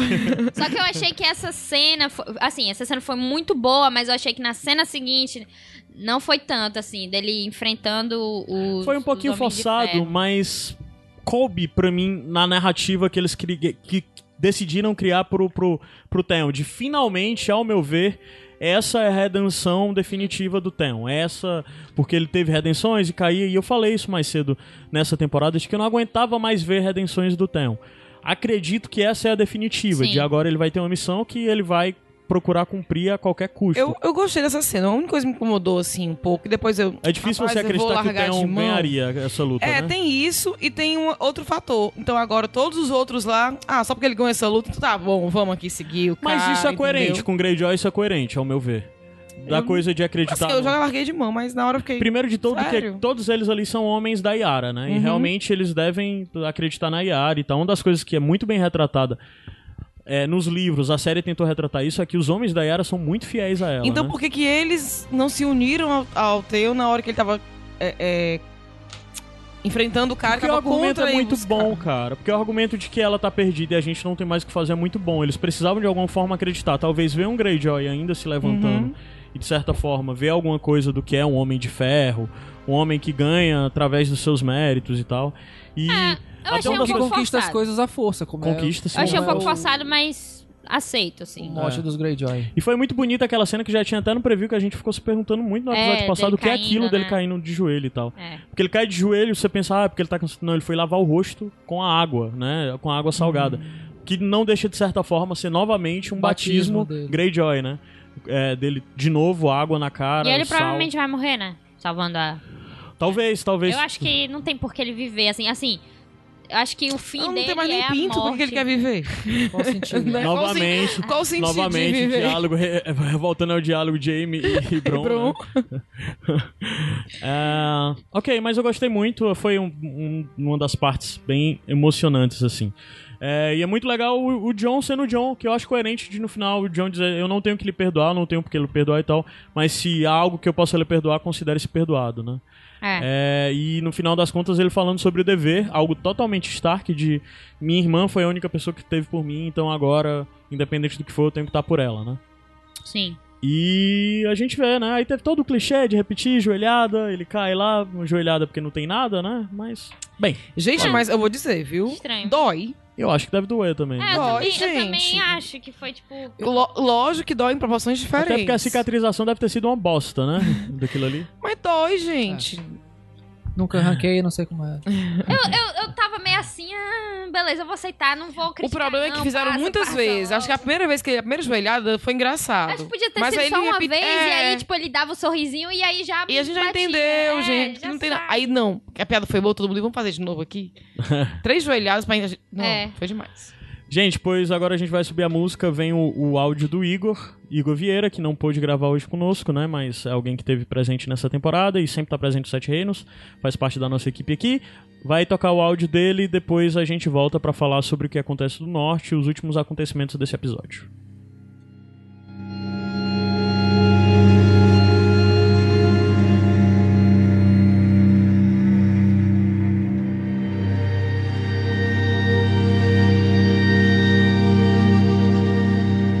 Pessoal do Sete Reinos, é o Igor e eu vou comentar agora um pouco o que eu achei desse episódio final de Game of Thrones. Eu acho que esse episódio, como ele faz parte dessa temporada, está inserido nessa temporada, ele não tinha como se dissociar completamente dela.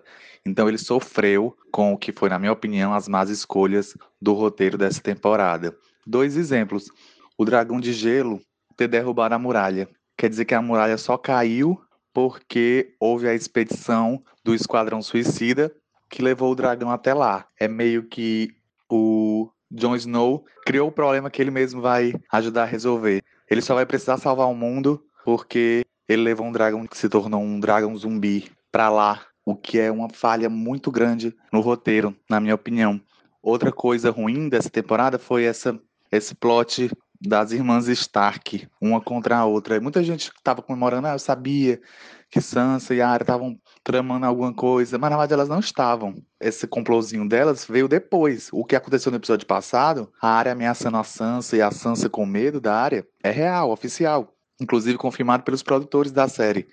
Então eu acho que isso foi ainda ruim. Teve uma cena que, para mim, óbvio, faz a gente esquecer toda essa porcaria que foi a cena da morte do Mindinho. E realmente foi, foi muito boa assistir ela em conjunto, uma experiência com muita gente no bar. É uma coisa assim, catártica. Tem esse elemento. Então foi muito bom. Então a gente meio que perdoa todo o resto por essa cena que foi incrível. E eu não esperava. Eu vou te dizer que você pode chamar de ingênuo ou de sei lá o que, desatento, mas eu achava que eu tava, meu Deus, a Sansa tá colocando a área nessa situação, não acredito que isso vai acontecer. Então, para mim, quando ela falou Lord Baelish, para mim foi uma grande surpresa e uma surpresa super positiva. Esse episódio, no geral, para mim foi melhor que, o, que os últimos três. Né? Não foi o melhor final de temporada de Game of Thrones. Talvez tenha sido o melhor da temporada, não sei. Eu gosto muito dos três primeiros. Mas ele tem muita coisa que eu gosto no episódio, que é essa questão da política, essa questão dos diálogos. E esse episódio foi muito isso. Acho que metade do episódio, os primeiros 40 minutos, foram ali em Porto Real, lindamente dirigido. Diretor, que se não me engano é do primeiro, do primeiro episódio, da temporada, muito bom ele, com atuações boas, destaque para a Lena Headey, que faz a Cersei, tava incrível, muito bons diálogos, aquelas pequenas interaçõezinhas entre os personagens que não se viu há muito tempo. Senti falta, na verdade, de dos Lannisters confrontando o Varys, porque ele também serviu o governo Lannister, né? E meio que ele não teve fala nessas cenas. Mas até assim, os alívios cômicos com, com Euron Greyjoy ali foram interessantes. Meu ponto alto do episódio é justamente toda essa parte. Foi a parte que eu mais gostei. E que eu acho que fez o episódio muito bom. E o meu ponto negativo do episódio é a história do Theon Greyjoy. Eu não sei, eu gostei muito tá, do diálogo dele com o Jon Snow, daquela coisa, aquela redenção e dele ser um ser considerado um Stark, assim, talvez o, o, o filho mais parecido com o Ned, o Jon Snow, que não é filho, mas enfim, dos criados como filho mais parecido com ele, perdoando ele, né? E o que ele sempre meio quis ser, né? Ele sempre quis ser um Stark, sempre teve esse conflito dentro dele. Foi legal, mas essa história dele ir atrás da Yara, eu nem sei se a gente se importa mais com isso. Eu talvez não me importe. Preferia que talvez ele já tivesse morrido. Eu não vejo isso, essa redenção pessoal dele, contribuindo para um enredo maior da coisa. Bom, é isso. E fora isso, só queria dizer que Rhaegar, boy lixo, justiça pra Elia Martel.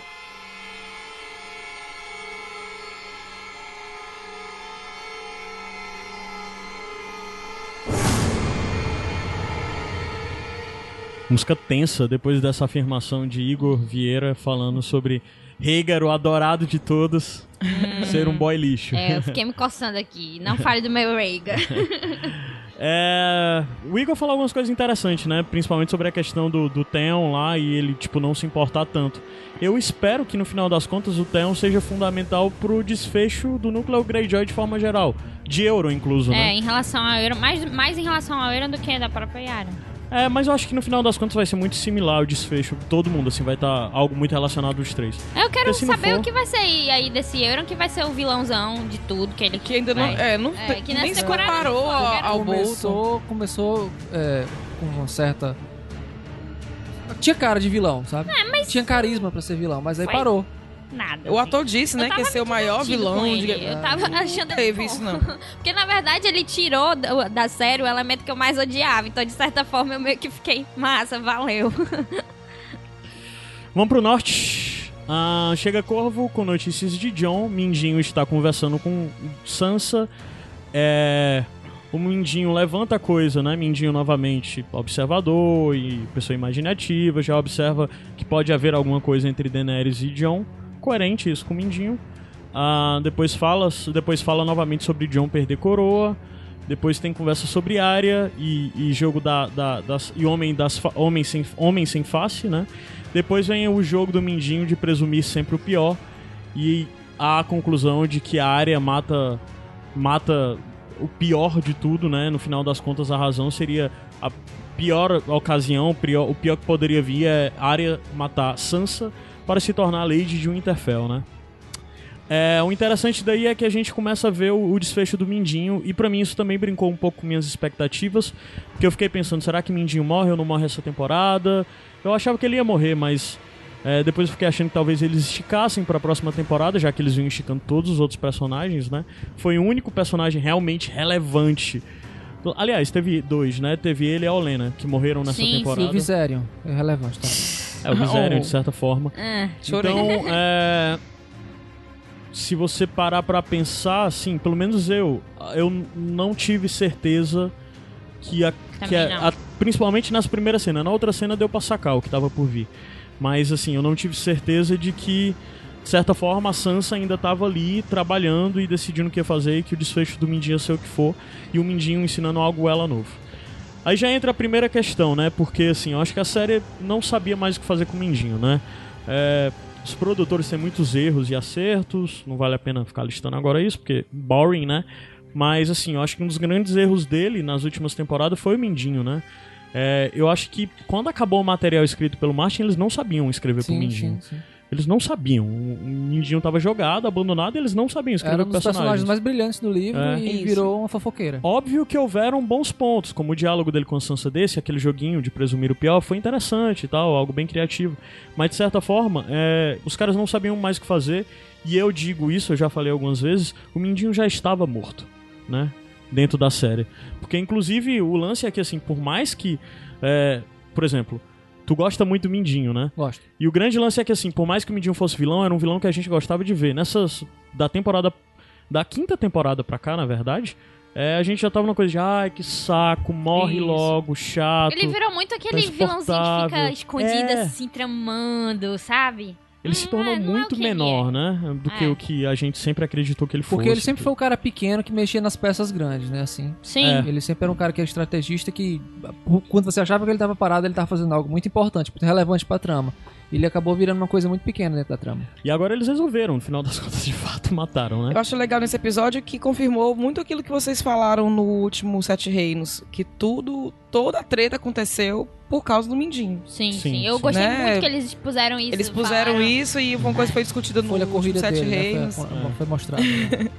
É. Sansa, mais uma vez, Sansa tá muito nesse papel de lady, né? De alguém que sempre tá refletindo. Ela sempre tá em cima da muralha, olhando pro, pro, pra- pro- pros territórios de Winterfell e Engraçado Norte, de que forma geral. muita gente tá comparando ela com a Kathleen, mas eh, não foi Eu acho que ela mencionada no, al- no- é, no é, episódio, isso né? é também uma das coisas Eu falhas não desse entendo episódio. por que que não mencionaram também a queda. Só É, Ned, saudade só do pai e tudo. Eu mas senti não- falta da, né? da Kathleen Kathleen. não Embora eu não gostasse da. Kathleen, Eu gosto dita, eu não, eu gostava de algumas coisas dela, mas assim, eu tinha Mas é o fato que ela tem Um importância certo- claramente, até pelo fato de tinha. que, que ela tinha essa questão era, da família, era exatamente, família. ela lutava pela sua família, era, ela era um personagem forte Uhum. É. e não, não- elas não mencionaram isso lá. É, mas uma das coisas assim que o pessoal fala muito é que a, a Sansa é a Kathleen. Pra mim, na verdade, a Sansa se tornou um personagem único. Que eu não consigo Sim, é, colocar ela nem ao acho. lado acho que nem de Kathleen, nem Cersei, nem Mindinho. Ela é uma amálgama de tudo isso. É. Como de certa forma até de Ned Stark. E é um pouco de mindinho também, né? É, É, o que eu sim, falei, sim, também. Mindinho. Ela, é uma amálgama ela pegou muito de um Mindinho, pouco, na verdade. é, ela foi aprender, é como ela, me, Muito como de ela mesma disse na série, É, eu ela sou uma- aprendeu Eu aprendo devagar, mas aprendo. É, né? aprendeu com achei ele, com a essa frase Cersei. fantástica, porque é, rebate até o que as, O as pessoas sempre pessoas, sim. falavam sobre ela, de que ela era ah, muito besta, Sansa, não sei o quê. E eu achei isso incrível, porque ela falou: olha aí, eu, eu demorei, gente, mas Rapaz, eu aprendi. quem não aprende lance- no amor, aprende na dor. É assim. O grande lance é porque assim, né? é- só avançando um pouco, a gente. Eu já já falo o que eu tenho pra falar. Porque a convocação, né? Da área, ela decide convocar a área. Depois a gente vê algo interessante que pra mim foi surpreendente. De estar o Bran e a Sansa do outro lado, né? E daí já vem a coisa de que, ah, Bran não fala, Bran falou. Falou As sim. coisas que as irmãs estavam falando lá, elas não tinham como saber. Elas Foi o Bran disse. Sim, falou. sim. É, então, é, vem toda a coisa, né? De que ela desafia a área, a área pergunta pra ela: Você tem certeza que quer fazer isso? Aí ela diz: Não é o que quero, mas é o que a honra demanda. Isso é bem marcante. Não é o que eu quero, mas é o que a honra demanda. E o que a honra demanda, a área pergunta, ela diz que eu defendo a minha família dos que nos fariam mal, que eu defendo o norte dos que, dos que nos trairiam. E daí é, ela acusa o Mindinho, né, Lord Baelish, do assassinato de Lisa Arryn, conspirou para matar John Arryn, carta para os Starks acusando os Lannister, né, que criou toda a treta Lannister e Stark, traição ao Ned e por final a faca, que na verdade isso quem já fala é a área, né, da faca que ela acusou ser do Tyrion e que na verdade é do Mindinho, o que meio que deixou a entender que na série o responsável pela, pela, pela tentativa de assassinato do Bran foi o Mindinho. Nos livros, para algumas pessoas, é dado como certo que foi o Tyrion. Mas na verdade, nem nos livros isso é tão. Oh, desculpa. Joffrey. O Joffrey. Joffrey. Mas na mesmo nos livros isso não é tão óbvio. É alguém que a- bota isso na conta do Joffrey. Que, se eu não me engano, é o próprio Mindinho, não lembro agora. Não, é o Tyrion que deduz que foi o, Min- o Joffrey. Mas, Mas é uma é dedução do certo. Tyrion. É, não é certo. É o, o Joffrey que deduziu que foi O Tyrion que deduziu que foi o Joffrey. Exato. Ah, então a gente vê o Bran com sua serventia e daí vem a questão de que. Só uma observação sobre o Bran, é, até o que vai ser mostrado depois, é que eles usaram o Bran muito como é, o artifício pra fazer o fanservice de. Olha, ele vai falar aí sobre o que aconteceu. Tipo, não que eu acho isso ruim, não necessariamente. Assim, em alguns momentos eu gosto bastante. Até no início da temporada, quando ele falou do, do caos é uma escada, eu gostei muito daquilo. Mas, assim, eu acho que o potencial do. do e eu espero que eles é, explorem isso na próxima temporada. O, o potencial do Bran tá sendo meio. Assim, perdido. Ele tá servindo só pra. Subutilizado, só, É, só pra fazer esses fanservices Soa assim. até repetitivo. E duas vezes ele pegou o mindinho com as calças na mão, né? Primeiro É. com essa história do, do, do caso da escada e agora... Quando ele deveria estar sendo pescoço, usado não. pra luta dos outros. É. E eu espero que isso aconteça nessa próxima temporada, entendeu? É, é porque na verdade ele só tá dando recado, de que como agora ele vai dar o recado, né? Porque no final a gente, no final a gente fala do outro Beleza. recado que ele vai dar. Próxima temporada ele vai vargar pra dentro do dragão da Daenerys. É a terceira cabeça do dragão. É. Então, de certa forma, assim, por mais que a gente esperasse que no final das contas. Porque a série tava entregando isso. A, San- a, a, a- a área tava com a faca, né? Primeiro a gente vê que a Sansa devolveu a faca pra área, né? Que. E a gente esperava que no final das contas o final do Mindinho fosse por causa da área, já É, que a área tá o com início da faca desde Cara, o começo. a, a Maisie Williams, ela tá convencendo muito como assassina, cara. É. A postura, a postura, a movimentação dela, tudo dela tá muito, muito cirúrgico, cara. Uhum. Tá. Muito bom. Inclusive, é uma coisa que o PH falou no vídeo dele, que o que incomodou nessa cena é que no norte quem dá a sentença Sim, é quem sim. aplica, né? É. Só que aquela conversa que elas tiveram depois, as duas, falando o papel de cada um, eu acho que meio que explicou isso que aconteceu. E na verdade isso é um papel muito masculino, né? De certa forma é uma coisa de ressignificar esses papéis, Isso. né? E aí quando ela falou, não, eu nunca quero, não quero ser a Lady de Interfell, porque você que é a Lady de Interfell, então você faz, Elas você deu a ordem faz o- e eu, trabalho, e eu né? executei, então eu achei que é, isso foi mais pra separar os papéis de cada um. Sim. Quando eu vi o episódio a primeira vez, é, eu vi lá no Buzzers e, tipo, lotado, né? Projeção, a qualidade não é a mesma Gente coisa que você ver gritando. HD na sua casa e tal. Mas eu não tinha notado que, na verdade, depois que a Sansa fala, é, a área só age quando a Sansa autoriza. A Isso. Sansa olha pra ela e dá o sinal com a Sim. cabeça. Aí que ela vai, o Mindinho se desespera, se ajoelha na frente lá do. Como é o nome do Lord Arryn? Ou La, Lord, Lord Valley, na verdade. Não lembro agora. O Ian Royce, eu acho. É. É, Royce. É, me leve, eu sou o, o, o Lorde Protetor do Vale, me leve de volta para o Vale e tal. E ele se recusa, né? Nem conheço. E ele entra no desespero, cara. Mindinho desespero. É, e isso pra mim. Eu achei bem surpreendente. Mas é Mas coerente. é no final coerente. Não é das coerente, eu contas, só né? nunca Cobra, imaginava cobrinha. que ia A coisa mais isso. inesperada no final das contas do Mindinho é a gente ver isso, tipo, Submisso. né? É, é. E, e outra, eu pessoalmente, eu só pensei que, ó, o Mindinho vai morrer na hora que a área começa aquele diálogo com a Sansa. Eu disse, é, isso é pro Mindinho. Mas antes, naquele primeiro diálogo da Sim, Sansa e do sim. Mindinho, me deu a impressão de que, na verdade, o Mindinho tava com a Sansa nas mãos, né? Sim. Aí, é. Então começa a coisa de implorar pela vida, falar de amor pela Cat, depois falar de amor sobre ela. Meio e quando dodói, ela né? começa. Meio doente, né? Total. E quando ela E- começa a falar sobre isso, eu acho que é o desespero total, né? A área não deixando ele terminar e. E a Sansa, eu Sangue, acho né? que tudo que a Sansa falou, o jeito que a Sophie Turner é, fez essa cena, eu achei muito massa. Tipo, toda a frase. Ah, eu amei sua mãe, é, mas você traiu, Traiu. ela de qualquer forma. Amei você, mas me traiu também. É, eu achei muito bom. E, e o jeito que ele, que ele morre é, tipo, foi o mesmo ferimento da Kathleen, né? De certa forma, assim, foi, tipo, um paralelo. Verdade, verdade. É, que com a, com a garganta corcada- cortada praticamente da mesma forma. Então, de certa forma, será que esse vai ser o padrão de, de da área matar as pessoas que ela quer se vingar? Porque ela também matou assim o Valder Frey, né? Sei, eu não pensei nesse sentido, mas. Será mas que a eu ainda achei... vai matar alguém da lista dela, né? Cara, também eu acho essa questão. que sim. Se Deus quiser. Eu também. Eu acho que morreu pouca gente muita gente pra ela matar. Não, mas vai Mantém aparecendo ela no no mato. caminho. Eu acho que que, se- ela não no- mata. No, no Quem tem que matar a. Cersei é o cara, Jaime. apesar de eu gostar muito da área, eu acho que ela tá bem morredora pra próxima temporada, cara. Tu acha? Tá bem o Eu quê? acho morredora. Morredora. Sério? Eu acho que ela, eu acho que ela vai. Cara, acho que Não, não. matem mais os destaques, por Não, favor. acho Já que- sofri tanto. É, eu acho tá que lá, já vamos tá guardar um dia pra É. outro, um outro episódio a gente fala sobre coisas Agora que só, pode vir. voltando um pouquinho ao áudio do Podem vir. Igor. Eu fui uma das que, quando aconteceu aquilo, eu fiquei, ah, eu sabia, eu sabia. Mas eu não sabia que isso ia acontecer. Era porque eu queria, no fundo, e isso eu comentei até no post do bando, quando tava com essa treta, pra mim, estúpida entre as irmãs. É, é, aquela história lá delas, de uma acusando a outra por causa de uma carta de não sei quantos anos atrás e tal. Mas, mas isso ca- fica na interpretação de cada um. É, Como eu cantei na- na- na- no episódio passado, é, como eu faço cosplay de escritor, é, eu acho que caberia ali esse artifício de não mostrar para o público o que realmente estava acontecendo. Mas eu, eu reclamei disso, porque eu falei, eles, com certeza elas não vão acabar assim, elas vão matar o Mindinho e tal. Porém, eu dizendo, né, não vou gostar porque vai ser algo que eles esconderam da gente. Eu gostei, claro, porque a cena foi maravilhosa pra mim, mas eu não gostei deles terem escondido isso Mas da muita gente. coisa foi escondida da gente, né? Mas- No, último episódio da, da sexta temporada, quem que imaginava que Mas a é Cersei ia fazer achei, aquilo ali que eu achei aconteceu? mal construído a relação, a É, briga entre a Sansa e a Arya, eu achei Então, mal construído. É por isso que eu esperava, entendeu? Eu achei tão Entendo. assim que é uma treta besta. Não, não pode. Isso não pode estar acontecendo. Deve ter. Sim. Então era por isso que eu esperava que fosse.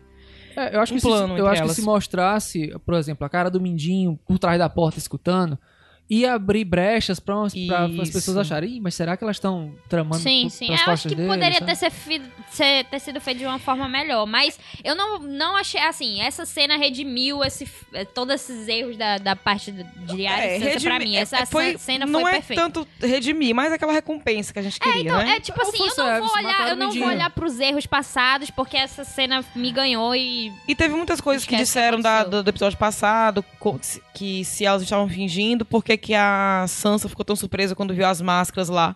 Gente, mesmo que elas estivessem combinando alguma coisa, ela encontrar aquilo ali Cara- causam, causam Mas surpresa, aquilo ali ela eu não ainda acho sabe. que realmente ela- eles, elas não sabiam. Elas Pois estavam é, ainda ali era genuíno. Cara, então a grande entendeu? questão É. pra mim é isso. É, talvez algumas pessoas entendam isso como uma grande conspiração. Da... Acho que a Sansa, de fato, se É. decidiu o que fazer Uhum. depois daquela conversa que a gente viu dela com o Mindinho. E depois ela deve ter ido Até atrás do Bran, porque. até- É, né, mas Bran, assim- o que, mas que assim, tá acontecendo? A Arya foi treinada pra ser uma assassina, uma espiã. Eu acho assim que a Arya tava sabendo já, tava por trás do Mindinho, Uhum. achando- fazendo um rabo de arraia no Não, tava não. Eu sinto Eu que não tava. E aí, em não. determinado momento, ela Olha, chega pra, eu, pra qui- Sansa eu e sempre fala quis que fosse, porque, olha, eu tava achando Eu acho muito que não, mal acho que é aquela treta tudo na lá. conta da Sansa. No final das contas, a Sansa pegou Eu também e acho que... e eu gosto disso. Mas o grande lance é, também já fica uma, uma coisa sobre a Sansa, porque a Sansa, eu digo que a Sansa não é a Catelyn, a Sansa não é o Ned, a Sansa não é o Mindinho, não é a Cersei, ela é uma amálgama de tudo isso que criou uma personagem pra mim única. Eu gosto É, a grande questão da Também. Sansa é, ela não tava fazendo aquilo porque, é, ah, eu tenho que fazer e tal. A grande lance é que a Sansa sabe de tudo isso há muito tempo. Se ela realmente tivesse que fazer isso, ela já teria feito há muito tempo. E a Arya pergunta pra ela: é isso que você quer fazer? Ela disse: não é o que eu quero fazer, mas é o que a honra demanda. Então, isso de certa forma já posiciona a Sansa Carimbo num de ponto- Stark aí nessa fala, né? num ponto pragmático nível 10, porque inclusive de forças contrárias que lutavam contra ela de dizer eu preciso do Mindinho. Porque por mais que ela visse o Mindinho como inimigo, que durante toda essa temporada havia uma relação um pouco é, quando uma coisa depende da outra de forma negativa, tem uma palavra pra isso. Tem, tem, tem, cara. É, o reino animal, Paras- essas coisas. não? É, uma coisa meio parasitária. Começar. É. É uma coisa meio parasitária a relação entre os dois. Havia um tinha necessidade do outro. A grande questão é que chegou no limite. Mutualismo. É, mutual. Acho que é isso. sei. Mas Mas assim, se ela, é, se ela tem um motivo plausível pra matá-lo, ainda mais é, expondo pros Lords do Vale que ele matou a. Qual é o nome dela, gente? Lisa. Lisa. A. Lizaren. Então, é- ela talvez não perca o apoio do, do, do- do povo do Vale Não, matando o Mindinho, entendeu? Tá, mas uma Porque das coisas que eles podem questionar é e por que só agora você tá falando? Não, porque ela podia dizer que não sabia. Eu acho que ela tava tentando. Na verdade, é, não, porque o Mindinho pegou e provas. disse: Não acredite em tudo que sua tia diz. Porque na Uhum. verdade quem falou que matou o John Arryn foi a Lisa, né? É. É. Então, assim, eu acho que na verdade a Sansa foi até o final pra saber o que tinha. Ela tava até. Sim. Ela, Mas- todo conflito com a área, tudo isso É, mas fez. assim, Na fala dela mais adiante com a área, ela até fala: ele me amava de uma forma estranha, mas É. ele me amava. Então acho Sim. que ela sentia, uma, sentia alguma Porque, coisa. por- é, porque que ela justificava pros outros que estavam mantendo aquela boa relação com o Mindinho por causa do exército, né? Deles lá. Uhum. Mas até o Midinho, por mais que ele tenha feito tudo que ele fez, ele realmente protegeu ela, de certa forma. Porque Mas, ela- chegou Cara, no limite de colocar uma irmã contra a outra. Não, sim, é isso que aí é- foi, é- opa, é por ele isso Não, mas mesmo, a, ela- a ele- pior coisa que a Sansa já viveu foi por culpa do Mindinho, Não, foi sim, falha. mas- na mas verdade, foi pra mim, isso é uma ele que- falha de roteiro, né? Foi de ele ter- que tirou ela de Porto Real, que ajudou aquilo e tudo mais. Então, por mais que ele tenha feito isso, ele ainda ajudou ela no passado e isso acho que pesou pra ela no sentido de eu realmente tenho que fazer isso. Então, depois de ela, ela ter visto que ele tava, não, não, não rola mais não, ele tem que morrer aqui e acabar essa história. É, e, e além disso, com certeza um ponto-chave é de se eu, continuo, eu consigo continuar sem o Mindinho. Eu acho que isso também é um E ponto-chave ela tava querendo ela. aprender tudo que Até podia. porque, né? é, até porque toda essa questão é fato. A Sansa quer ser Lady. A Sansa quer ter uma posição de governança. Uhum. Inclusive, se possível, acima de Jon Snow. Ela quer isso. Sim. Por mais que no fundo ela saiba que talvez nunca vá ter. Mas ela quer, ela deseja isso. Todo mundo Então identificou vai ser isso. já. ótimo Jon Snow ir pro Porto Real e reinar lá, porque ela fica com o Interfell, ó, de boa. Então, mas é interessante também no desfecho a coisa da Sansa usar o jogo que ele sugeriu, né? Porque a primeira vez que eu Sim. vi o jogo eu achei meio assim, mas depois, cara, foi genial essa coisa Sim. desse jogo. De presumir o pior. E é totalmente mindinho isso, sabe? De presumir o pior de todas as situações pra estar preparado, né? Foi muito tipo, bom. E agora, puxando aqui pro, pro outro lado, foi uma luta do feminismo aí, porque a maior é, arma do machismo é colocar as mulheres umas contra as outras. E aí foi o que o Mindinho fez, elas foram lá, opa, Sim. não é assim não, vamos unir aqui. E no É. final a gente vê as irmãs juntas na muralha e novamente o tema é Ned Stark. Muito legal, me emociona, principalmente quando ela fala a porra da frase que sempre me destrói, que é quando a neve cai, os entes brancos sopram, o lobo solitário morre, mas eu a Matilda sobrevive. Igor, pega no meu braço, eu tô toda arrepiada. Muito na foda isso, sempre marcante como o Ned Stark passa, mas de fato eu acho que é uma crítica que vale muito ser colocada, que, que já tem sido posta por algumas pessoas. Acho que a primeira pessoa que falou isso, se eu não me engano, foi até o Vinícius Hilário, não foi pra gente? Foi, foi sim. Que, cara, porra, por que apagar a Kathleen, né? Porque eles nunca lamentarem a morte da Kathleen, né?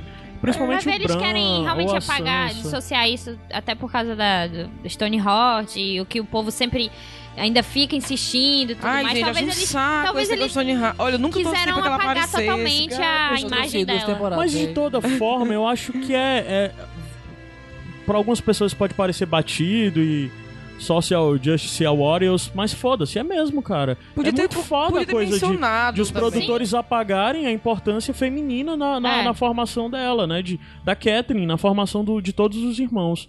Eu acho que é um ponto negativo da série que passa em branco. Inclusive, eu tava assistindo com minha namorada na, na, na hora e ela disse Namorada, Adams? Eita, caramba! É isso. Assim, é, namorada. Vocês não são casados, não? Não, somos não. Ah, não. Ai, meu Deus. Vocês são casados, mano.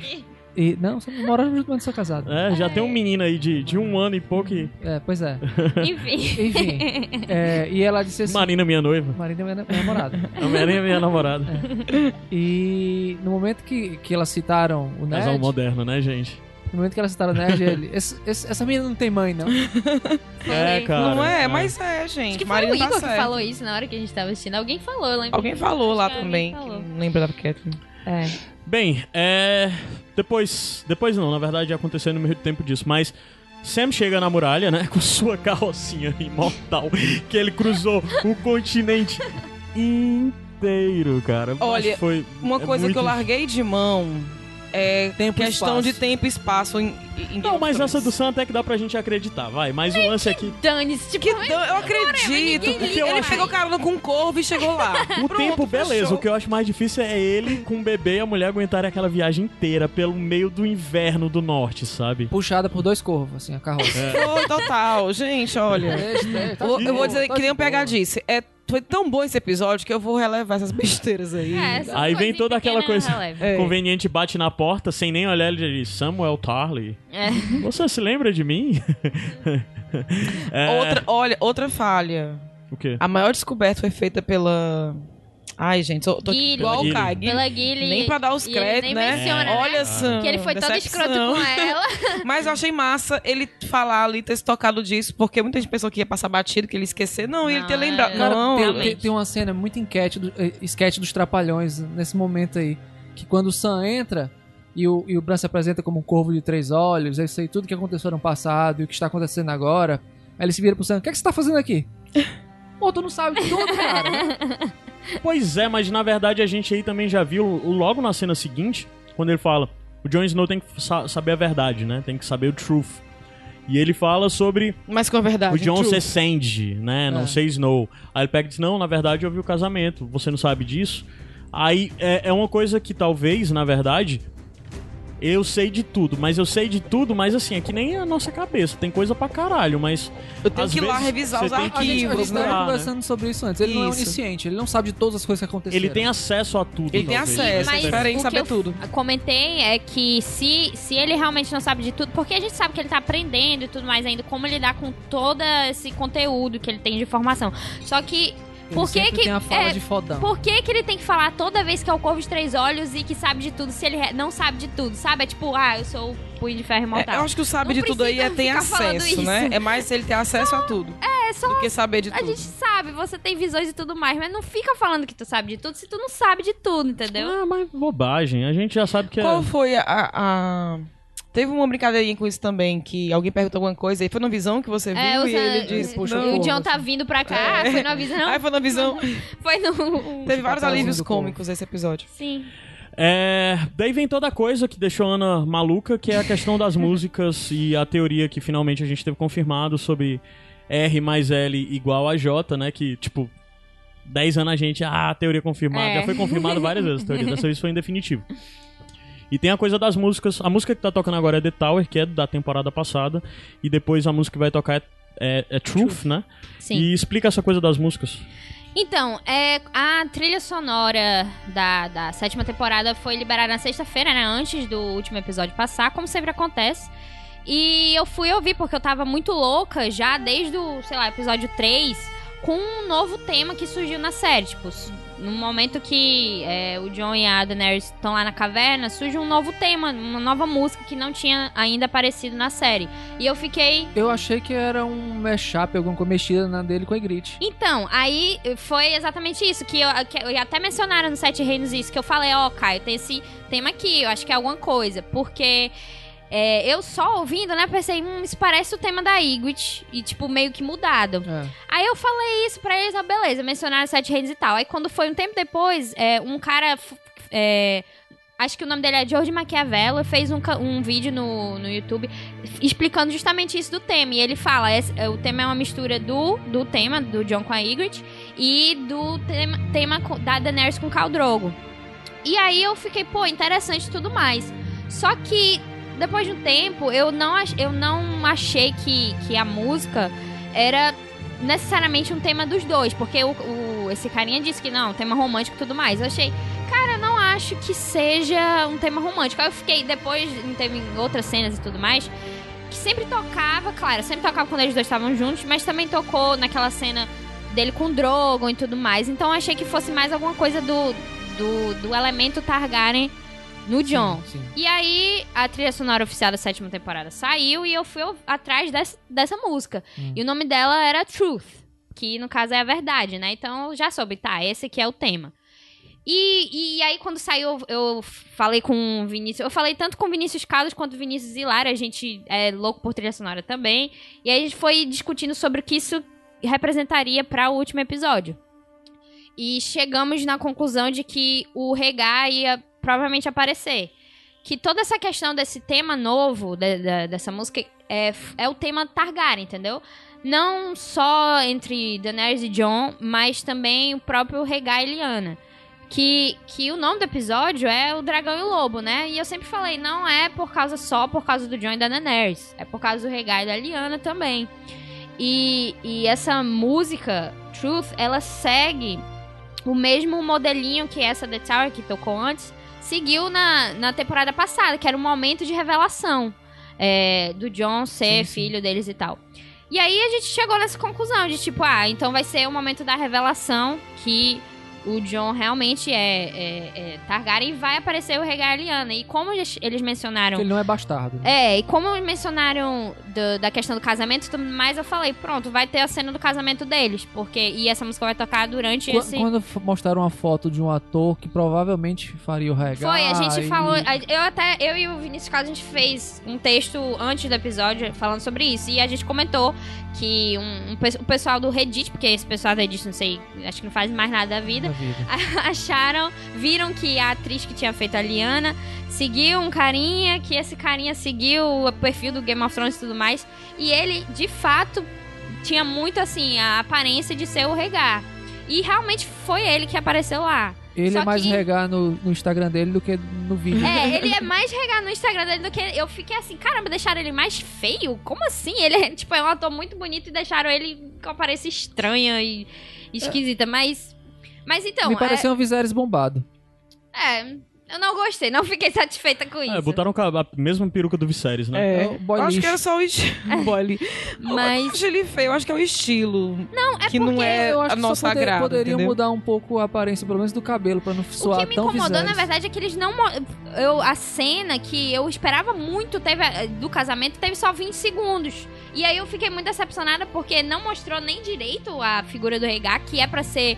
Tá, que isso é algo que a gente tem nos livros, mas mesmo assim, ele é pra ser a pessoa mais bonita de todos os sete anos, que todo mundo que vai falar no Regar fala quão bonito ele é, e quão imponente, quão, sabe? Mas, gente, beleza, é muito coisa. relativo até de época também, né? A gente vê na história aí, é, Tudo bem. imagens, então pode, pode ser isso. Pra gente, Mas é hoje porque, não é. pessoalmente, era algo que eu esperava Uhum. muito, sabe? Então Ah, eu fiquei um pouco decepcionada. Mas tudo que a gente falou sobre a trilha, assim, meio que se concretizou. Foi algo assim que eu fiquei feliz. Beleza, eu fiquei feliz que realmente isso aconteceu.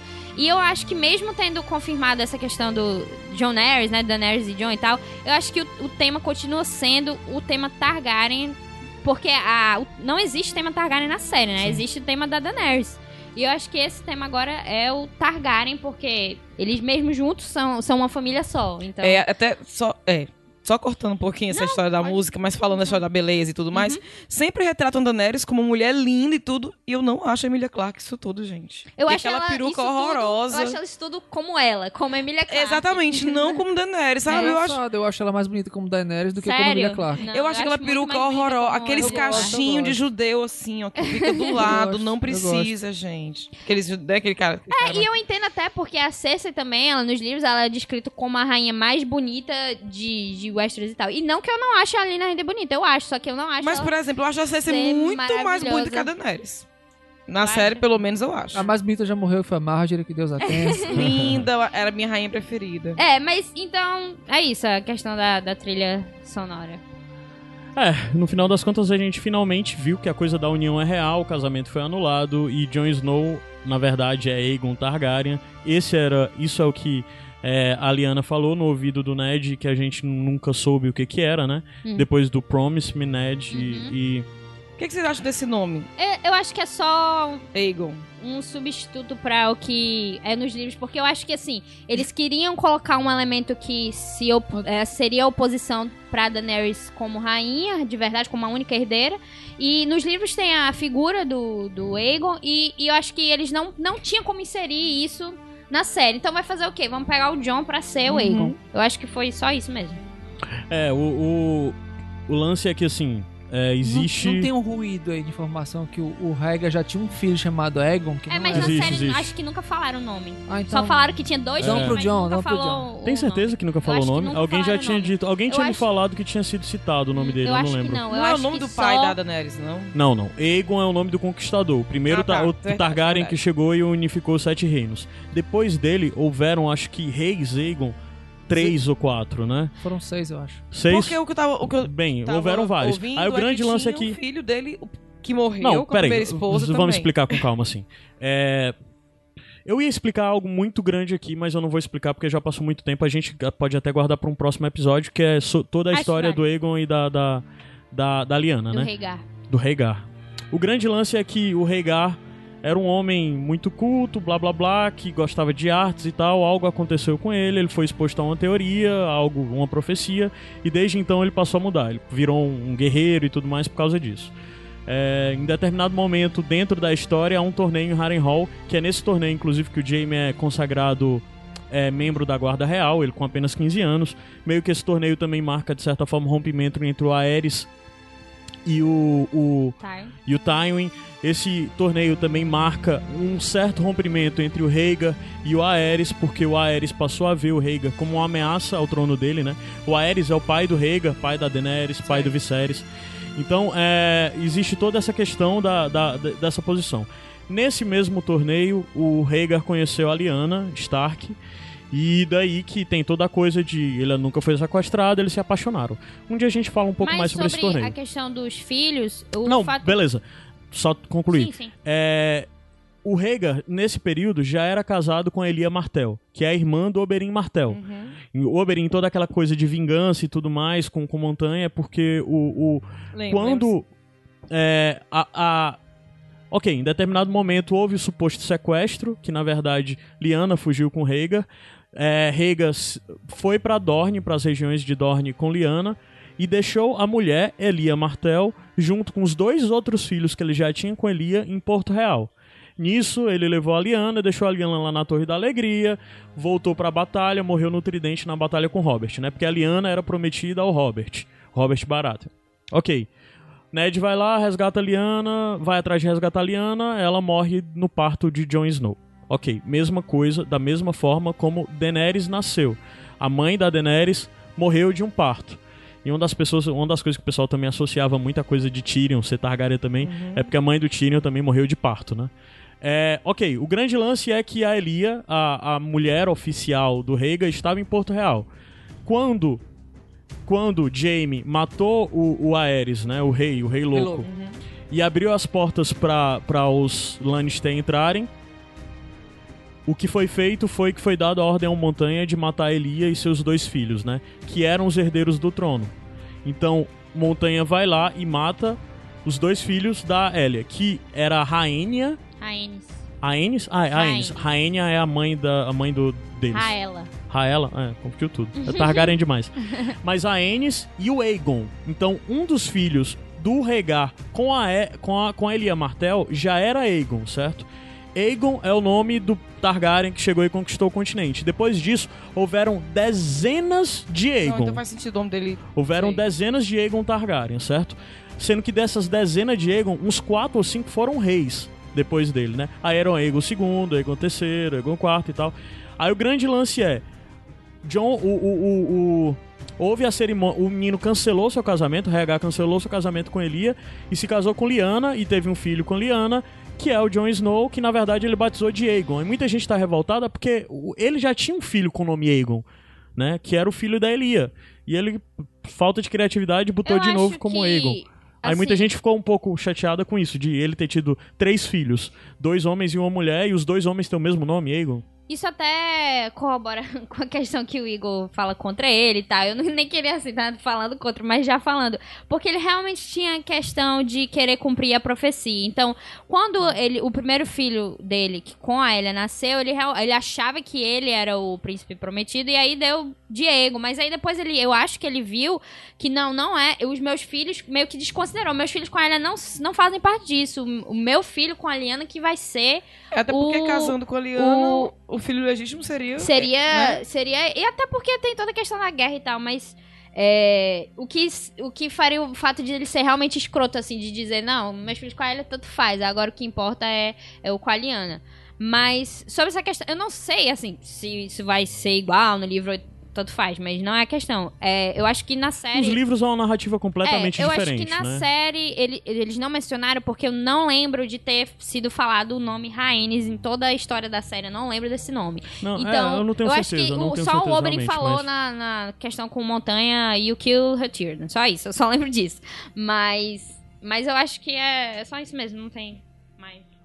É, pois é, tem toda essa questão Vocês aí. viram eu- que, eu- eu- que o Caio deu uma volta gigantesca pra responder a minha pergunta? Ele já tinha um filho chamado Egon? Não, Aí mas ele, não, é peraí, o que aconteceu? Mas é porque eu Mas é, porque- não, é porque eu não tô falando pra eu ti, sei, Luiz. eu Eu tô falando pra, pra quem tá ouvindo pra pegar tudo. Foi na hora que eu Foi. perguntei a ele. Então, por que aconteceu Foi. isso? Cadê a parte É porque eu ele acho que é fala? importante pra quem tá entendendo saber que. sentido, eu que-. Não, mas a árvore genealógica Targaryen é uma putaria, cara. É, preciso realmente dar uma explanaçãozinha mais caprichada. Sim, sim, até porque tem- Até porque, por assim, exemplo, tem a coisa, o, o, o, o Aerys, né, que é o pai do Rhaegar, do Viserys e da Daenerys, se casou com a irmã. O Rei Louco. Se casou com a irmã. A Por mãe causa da Daenerys. profecia. É, por causa da profecia também. E, tipo, é... Então é uma árvore genealógica maluca, né? E haviam coisas diferentes, por exemplo.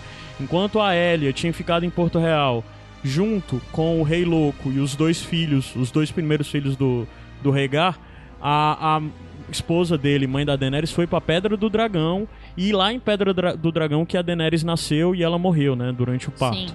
Então é, é uma loucura, assim, muitas coisas envolvidas, muitas E é algo coisas que eu relativas a essa queria profecia. muito ver, tipo, no spin-off. Pena que não, realmente não vai ser, né? É, assim, é, é muito legal toda essa história do Aegon com a, com a, com a Lyanna e a gente sabe muito parcial, muito pouco sobre ela, né, na verdade. Mas Eu tem muita que é coisa que que é mais Do teria deduzível. Egon não, do. Hã? É, é. Rhaegar, é. Eu acho que é o que mais teria potencial nesses, nesses spin-off, assim, de. Principalmente sobre a- toda a questão do Rhaegar, que tem muito conteúdo e a gente sempre quer saber mais, só que a gente tem que ficar catando informação de, de frases de pessoas que falaram sobre ele. É, é, e p- boa parte do que é retirado é, são dos relatos especialmente sobre esse torneio de Harrenhal, né? Sim. É, muita coisa daí. É muito legal, mas não vale a pena entrar nisso agora não, porque demora É. uns 15, 20 minutos explicando tudo isso. Mas, ok. É... Jon Snow, aliás, Bran Stark agora tem um parceiro na sua missão de Jon tem que saber, que é Samuel Tarly, né? E já fica também a questão de... Porra, o Sam tinha uma missão, o que é que o Sam aprendeu? O Sam agora acho que vai ser só o, o- a pessoa que vai carregar o Bran de um lado por outro, porque eu imagino que agora o Sam vai acompanhar o Bran direto, assim, Eu né? acho que talvez. vai ser legal. Cara, o Sam é autodidata. O Sam curou. Qual é o nome do, do da Jorais. Curou Jorais. mas- Então, pra... foda-se. Bem, Tá todo mundo dizendo foda E depois, a, em, em- em consonância com tudo isso, a gente vê, enquanto a história É. tá sendo narrada, Jon Snow batendo na porta dos aposentos Ai, não, de, de Daenerys no navio. É, e de certa forma, o que, ao meu ver, os roteiristas estão querendo fazer é uma associação entre a história de amor entre Lyanna e E é Rhaegar isso que me e Claramente. Jon e. Daenerys. Isso me É, dói tanto. Eu não gosto tanto disso. Eu, Eu não gosto dessa isso. consonância nesse sentido, porque eu acho que, primeiro, é... John e Daenerys ainda não convenceram a esse ponto da mesma forma como o básico que a gente sabe sobre Lyanna e Rhaegar convenceu. E outra coisa que é...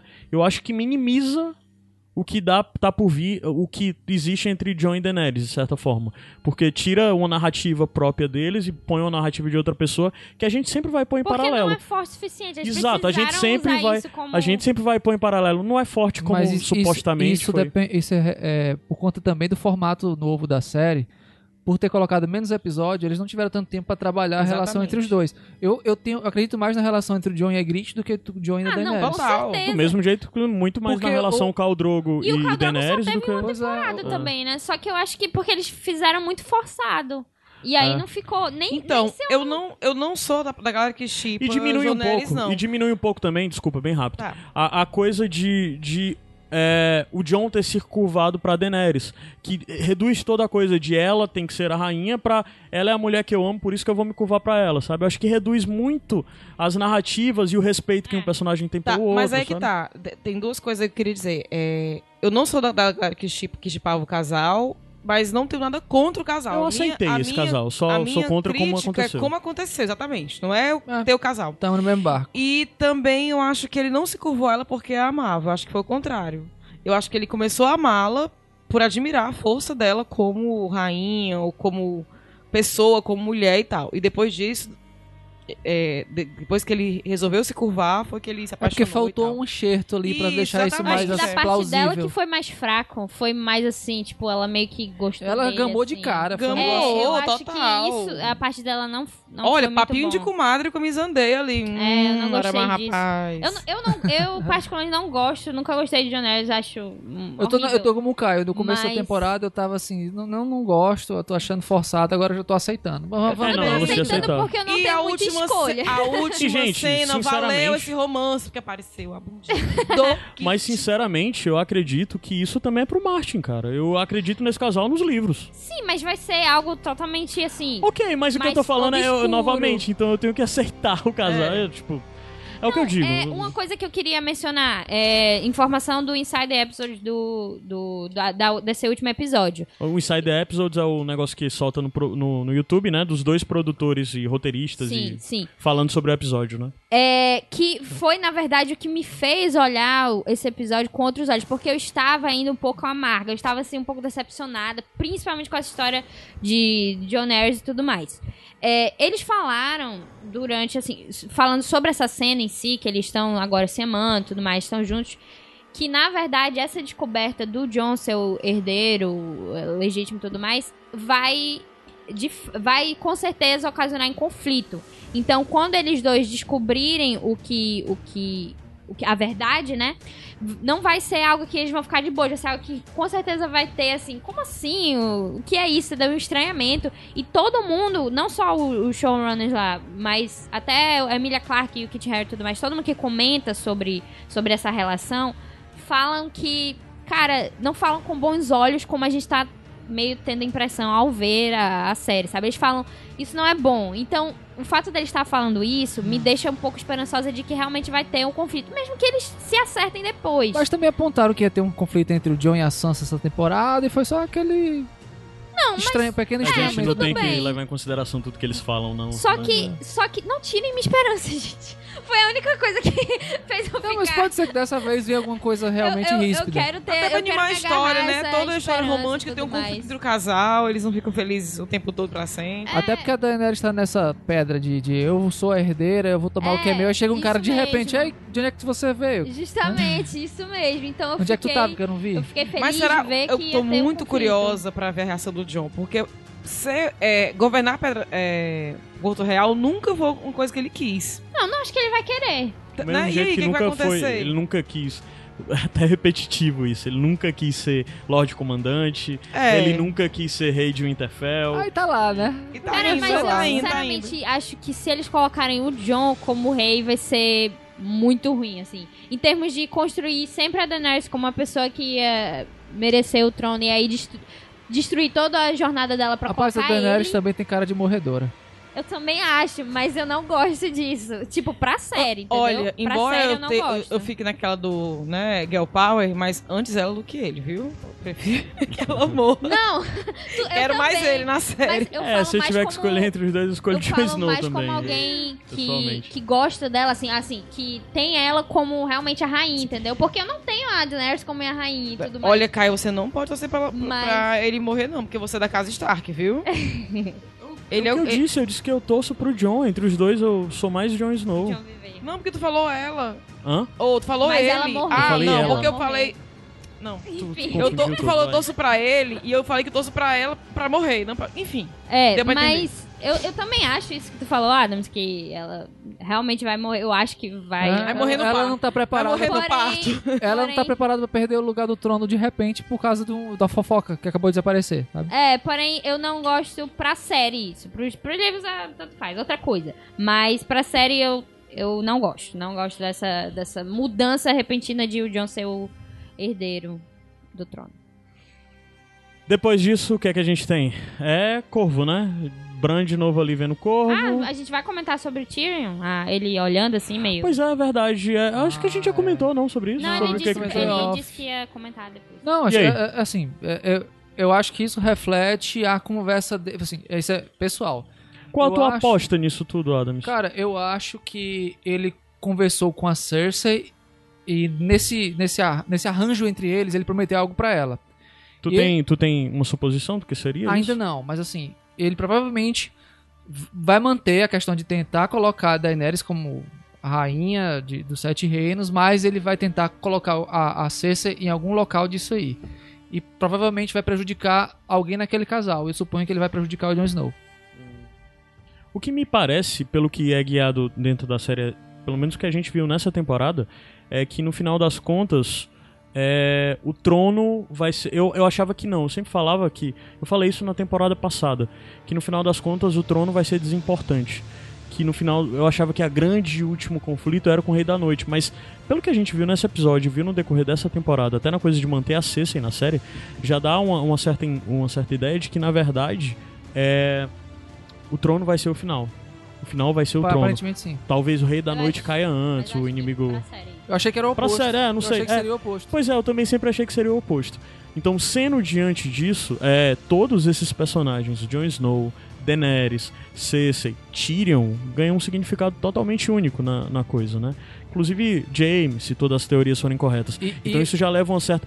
Mesmo Euron e tal. Então, é, é, parece que no final das contas, o trono vai ser uma grande questão. É, sabe, eu não tô falando que vai ser o maior problema, talvez o Rei da Noite seja de e fato o maior problema. diálogos é, dessa, dessa temporada eu acho que não foram em vão.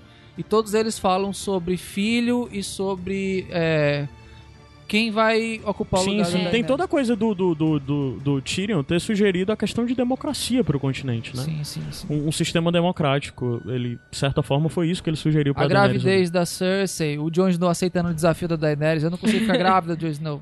Challenge accepted. Deception, né? Então acho que tem algumas coisas se que mexendo aí por vocês debaixo acham dos que panos. esse filho da Daenerys, que provavelmente vai acontecer, né? Não sei. Se, não sei se ele vai realmente nascer, né? Mas, gente, se for, tipo, da primeira, mó paia, né, negada? Os produtores gostam disso, né? Porque, de certa forma, puder- James e Cersei passaram um bom Mas tempo que que eu reunir penso? vão olhar. Vocês querem um filho? Aí você diz, sim, aí vamos... Opa! Não, mas sabe o que eu penso? Que eu acho que no caso aí quem era estéreo é o Dário, né? Que a mulher não posso mais ter filho. Então ela deve ter dado pra ele aí, ó. De boa, esse Dário tempo tem todo a e não engravidou nenhuma vez. Mas Mas, tem que, que, é ser por do causa John. do amor, da... porque tem toda a questão da, da- quando é que a profecia lá da bruxa, né, que quando É. ela quando ela ficaria grávida novamente é só tipo é uma profecia bem que significaria que Nunca. nunca, mas aberta a interpretações, né, de tipo vai ser quando ela encontrar o amor novamente. Assim, uma das interpretações é essa, de que quando ela encontraria o amor novamente. tô- E, tipo, é como se ela não amasse o Dario, mas amasse o John, entendeu? Por isso que ela ficaria grávida do John e tal. Mas, enfim, é uma possibilidade. Mas o que vocês acham que esse filho, prova- possível filho de Daenerys e John, represente pra o, o fim de Game of Thrones? Você acha que uma das coisas que já dá pra imaginar é que talvez a gente veja passagem de tempo, de anos pra última temporada. Talvez, né? Pode ser. Mas É- do meio pro fim, né? É, eu acho que não vai ser tipo só no final. E viveram assim, não. Eu acho que talvez depois Ah, da sim, guerra. depois da guerra contra É, o depois Rei da da guerra Noite. talvez. contra. Porque já Aí lá, né? também, aí também aí já fica a questão, né? Porque na verdade, se houver essa passagem de tempo, dá a entender que a Cersei, que o filho da Cersei pode nascer. Não sei, cara. É, Não, mas se tivesse Não, mas uma eu acho bem, gente, aqui. Eu acho que isso não é o foco. Vamos deixar É, isso para um é, próximo é. episódio Tá de, de conjecturas e opiniões sobre o que tá por vir. Ok. Vamos finalizar que já tá com mais de duas horas. É, Bem, depois disso, John, a gente vê John é, se, com- se dirigindo pra. pra. John não. Bran com seus corvos, os corvos se dirigindo pra, pra Eastwatch, né? Atalaia, Atalaia Leste. E lá em Atalaia Leste tá Beric e, e Tormund conversando até a hora que eles vêm. Tem um pequeno vislumbre lá de caminhantes aparecendo. Na mesma hora que apareceu o caminhante, eu, porra, cadê a corneta? Aí veio três cornetas, que significam que o Sim. inimigo está ali. Três cornetas, eles ficam meio assustados com a quantidade da, do Army of the Dead lá, que começa a aparecer. E nisso vem o, o dragão é, Viserion, né? O dragão zumbi, dragão Witch, né? Dragão criatura, montado pelo Rei da Noite.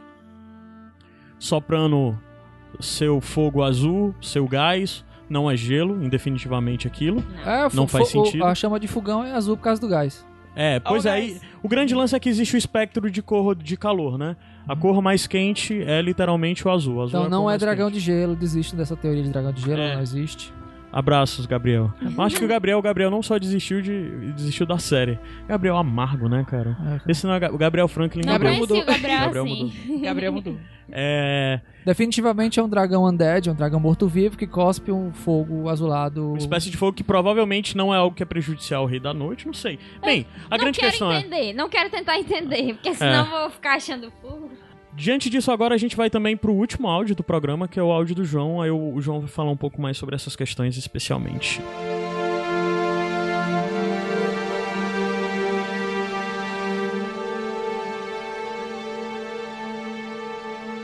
E aí, galera dos Sete Reinos. Vamos ver, pensar aqui nesse episódio. Acho que foi massa. Tu não acha que foi massa, Isabel? Ah, é, foi legal. É, é, foi um episódio legal, assim, acho que foi um Game of Thrones das antigas. Entregou, assim, um ritmo bem calmo mesmo, né? Foi uma hora e vinte de episódio, então tem muita coisa pra falar, não vou conseguir em três minutos. Mas, enfim, é... Gostei, assim, foi umas maldades, umas traição, umas trairagem das, das boas, assim, bem feito mesmo. Porque até agora a gente tinha tido, assim, o, o Mindinho lá, naquele negócio meio sem sentido dele, sem sentido e previsível, assim, porque eu queria ver o Mindinho morto há muito tempo, mas sinceramente eu não senti muita coisa ali não, porque eu já sabia que ia acontecer. Então, foi legal ter a reunião do condomínio lá do jeito que foi, deu para ter um desenvolvimento legal das conversas, as interações foram interessantes. E, assim, por mais que foi estranho quando o Euron saiu daquele jeito, você não sabia exatamente o que, que ia acontecer, nem que era um plano, né? Podia ter sido só um lance tosco mesmo, assim. Mas foi, foi legal, gostei. E, assim, agora uma coisa que eu acho que faltou, assim, pensando já na temporada mais como um todo, né? Foi uma temporada um pouco inconsistente, teve episódios sensacionais, tanto de construção e de eh, colocamento de peças, como de batalhas, mas assim, teve coisas muito estranhas e questionáveis.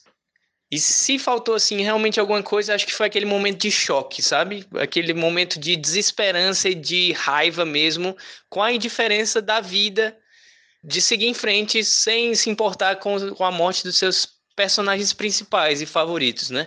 Então, digamos que o Jamie tivesse morrido ali naquela cena, que eu achei que ele fosse morrer, chega eu só tenho, mas não morreu, teria sido o equivalente ao, ao Ned Stark morrer na primeira temporada. E eu acho que faltou um pouco isso. Não sei se a galera sentiu, por exemplo, com a queda da muralha, que foi massa, foi bem feito. mas também não foi grande surpresa, assim. Quero que tenha um estudo é, direcionado para saber como aquele dragão, que é um White Walker, consegue derreter a muralha e não explodir em chamas, assim, porque teoricamente o fogo mata ele. Mas ele tá soltando um fogo ali de gelo, um fogo.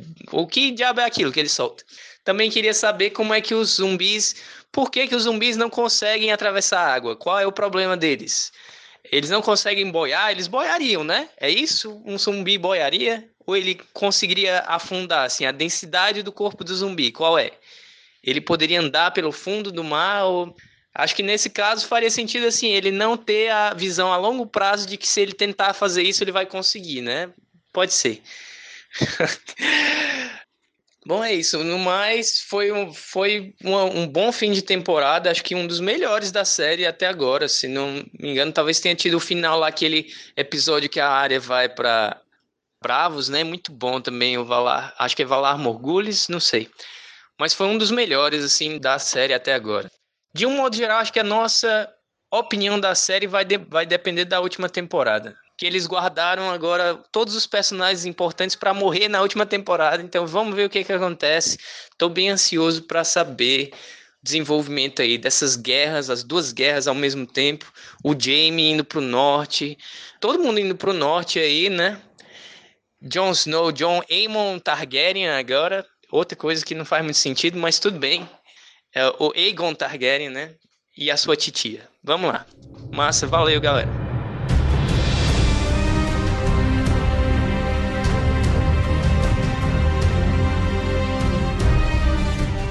Eu não entendi, João. Juro que eu não te entendi, cara. Tu disse que gostou do episódio e só falou mal.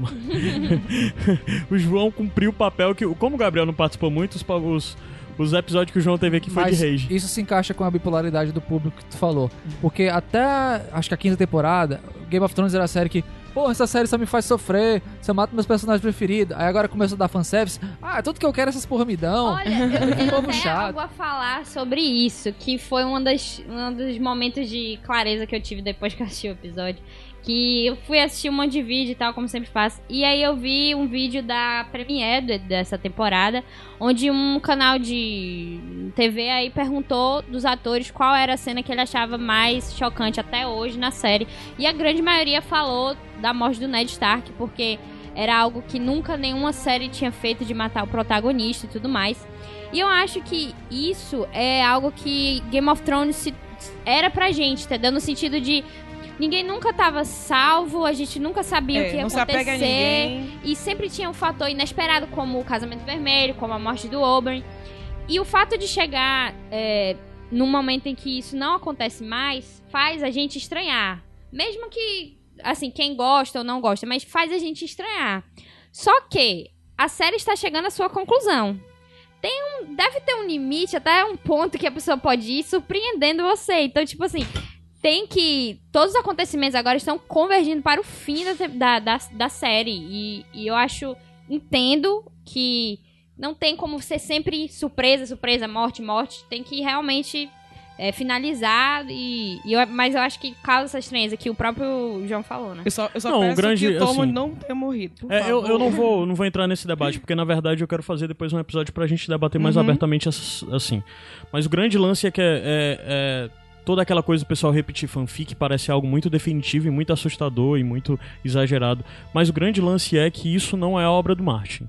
Definitivamente o que Sim. a gente viu nessa temporada não é a forma como Martin escreve, não é a coisa que a gente viu nas primeiras temporadas. Então, assim, de toda forma, quem tem esse tipo de reclamação, eu entendo e concordo. Né? O lance é que, na verdade, a gente tá numa jornada tão longa e de personagens que nós nos importamos, de Exatamente. atores que nós importamos, de um show que nós nos importamos, que algumas concessões têm que ser feitas, né? Mas a grande questão é que, sim, a série foi muito deficiente nisso. Como a gente já falou antes, as duas únicas perdas realmente significativas que a gente teve, além do dragão, foi a Olena e o Mindinho nessa temporada. É. E assim, o Mindinho já tava morto, como eu falei Sim. um pouco antes, né? Então, assim, é- é- são algumas coisas que de fato é, são lacunas aí. Mas É, mas mesmo que não seja mais uma obra do George Martin, a sexta já não era mais e mesmo assim é, Mas é, foi é porque assim. É. uma temporada fantástica. Sim. é, falta. É, é. A, a, pra mim, a sexta Acho foi que a a melhor série temporada. sofreu Pra com mim- pra essa mim- diminuição do, do, de do número de episódios. Acho que Foi um caminho que eles optaram seguir, até porque o orçamento, né? A É, gente combinar, viu né? coisas incríveis visualmente Uhum. nessa temporada, mas o roteiro falhou em muitos momentos. E, e assim, é algo, eu acho que é algo que a gente só tem que aceitar e seguir. Segue o baile. É, e sobre a queda, mais alguma coisa?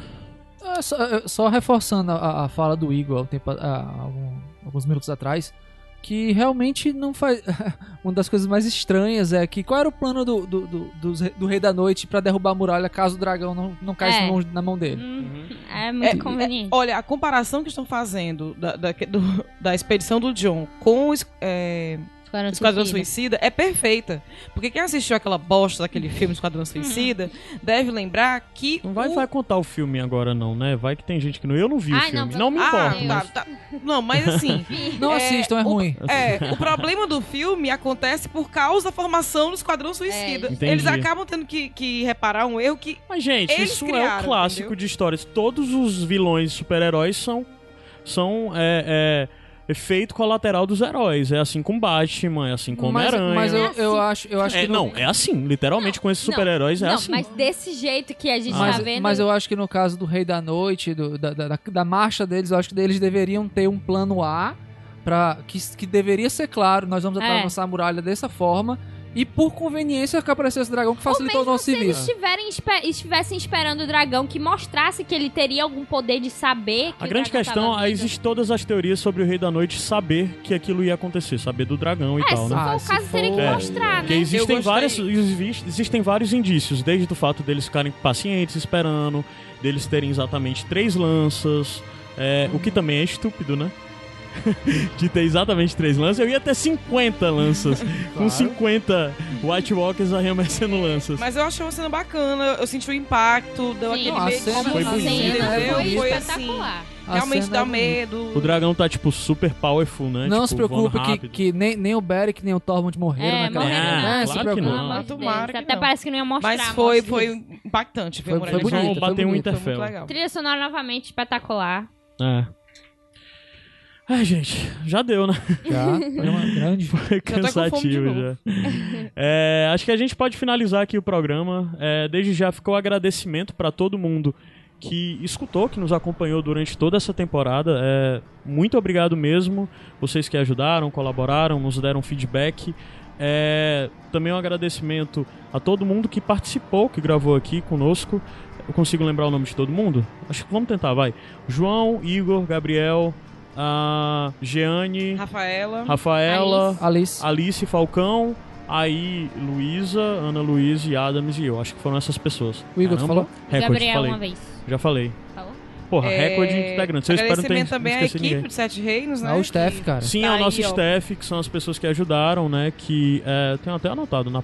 na, na... A Jeane gravou com a gente também, foi, foi de Sim, de- Jean, dela, a Tainá, é, Roberto Udinei, Laila, ah, sei lá, a galera toda de. Gustavo deixa eu ver. Mociaro. Gustavo Mociaro, né? Lindo! Muito obrigado a todo mundo que ajudou, assim. É... Sete Reinos é, é um projeto que é para falar sobre a obra do Martin. No final das contas, por questão de limitação mesmo, de limitação de tempo e de possibilidades e tudo mais, que todo mundo tem. é, infelizmente, ninguém aqui vive de Iradex, a gente tem que fazer outras coisas. A gente acaba nunca conseguindo continuar os Sete Reinos após o final das temporadas. Sempre acontece alguma coisa que meio que nos faz entrar em ato e tudo mais. É, minha pretensão é que o Sete Reinos continue. É, não vou dizer que daqui a uma semana vai ter um, mas eu acho que em breve talvez role, talvez em setembro aí a gente consiga gravar. E assim, vou falar algo mais uma vez, Caio assumindo promessas, mas minha pretensão é que o Sete Reinos seja pelo menos mensal. Que tem um Sete Reinos por mês, que a gente fale de outras coisas, não só da série, mas de várias coisas dos livros, que são infinitas, literalmente rende 100 episódios de coisa dos livros, dos contos e do mundo do George Martin de forma mais ampla. É, eu espero que isso possa continuar. E o último agradecimento é pra galera dos padrinhos, né? Que são pessoas que de fato é, possibilitam de fato que isso exista, que nós tenhamos equipamento, tenhamos um escritório, que a gente possa parar uma hora na nossa semana, algumas horas na nossa semana. Eu quase um dia e meio perco com sete reinos por semana pra produzir tudo, estudar, fazer pauta, editar e tal. Então, assim, muito obrigado a todo mundo e novamente fica o convite para você que conheça os outros conteúdos do Iradex e se você gostar, considere ser nosso padrinho. E diga pra gente o que é que pode vir mais, o que, é que você quer ver de Sete Reinos. Eu acredito que deve vir mais um episódio aí pra gente comentar mais sobre a série. É algo, acho que pra fazer um balanço, fazer uma crítica, levantar acertos, que talvez a gente só repita o que já foi dito, mas pode ser que tenha coisa nova. E além disso também, é, de tudo isso, a gente vai fazer um episódio mesmo focado de falar das nossas expectativas, previsões de coisas que vem aí pra Vai essa reta corvo. final, que pode ser em 2008, ou 2018, ou 2019.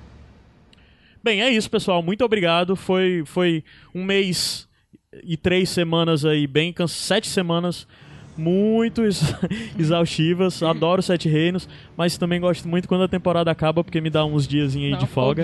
É, mas assim, o Sete Reinos para. Acredito que em setembro ele ainda volta é, com um episódio novo. Se não, volta em outubro, mas assim, vai voltar. Ah, continua com o feed aí assinado. É, comenta nesse post o que você achou desse episódio, o que você achou dessa temporada. Manda pra gente perguntas, porque é algo bem fácil que a gente pode fazer. Fazer o nosso programa que é o Corvo Chegou, que é só respondendo perguntas. Então, se vocês tiverem quaisquer questões, já podem mandar, porque isso a gente pode fazer bem antes de fazer até um Sete Reinos de verdade bem complexo. Manda pra gente e-mail, manda essas coisas. E conheça o resto do conteúdo do Iradex. O Iradex Podcast não para. Mês de setembro vai ser um mês muito intenso pro Iradex. Então, muito obrigado. É isso. Continuem conosco. é, E, sei lá, se despeçam. Cansei, falei muito. É, eu abri um- uma rápida aba aqui. É, queria dizer que Jardim dos Famintos, o meu ótimo, livro, ótimo. é, que foi sucesso de campanha no Catarse, ele acabou de ganhar um site oficial é, com a ajuda do Gustavo Mociaro, esse rapaz lindo. Maravilhoso. E é www.jardimdosfamintos.com.br. Lá você pode conhecer a obra, comprar o seu livro tanto na versão física quanto na versão digital. E é isso aí. Se você quiser conhecer mais o Jardim dos Famintos, a gente tem um Iradex Podcast onde foi Isso, indicado. Peguei carona Então tá linkado aqui nesse post, eu não lembro qual foi o Iradex agora, mas tá linkado no post. O Iradex Podcast que nós indicamos, tivemos um bloco de acho que 25 minutos mais ou menos, comentando sobre esse livro. E eu acredito realmente que esse podcast é suficiente para convencer muita gente a conhe- querer conhecer essa história. Sim. E é isso, e obrigado por todo mundo. Meninas, deem tchau. Muito obrigado pela participação de Valeu, todos gente. vocês. Valeu por ter me chamado pra gravar. Gente, foi um prazer bastante. participar desse episódio. Se fosse do anterior, eu só ia falar que eu odiei. É. Esse foi melhor. E parte do bando, nos vemos semana que vem. Se der tudo certo. São em Paulo, São Paulo. né? As pessoas. Vai ter, um, vai ter uma galera também do Rio. Vai ser massa. Vai ser galera. massa, vai ser massa. É isso. Então, por favor, continuem contribuindo com o Sete Reinos, desde já, comentando, dizendo o que, que vocês querem, tá, tá, E tá, com tá, dinheiro. tá. Abraços. Bye. Vamos terminar daquele jeito, dizendo pra cada. Onde, velhão, onde cada um gostaria de ir nesse momento de despedida. Acho que. Onde é que é tranquilo, né? Vamos pra Dorne. Acho que Dorne não deve estar tendo nada. Pai Dorne já é igual a Fortaleza, vamos pro outro canto. Quero ir pra essas, não tem treta lá não. Verdade. Copa Bravos, então. É, Bravos é de boa. Pois tá.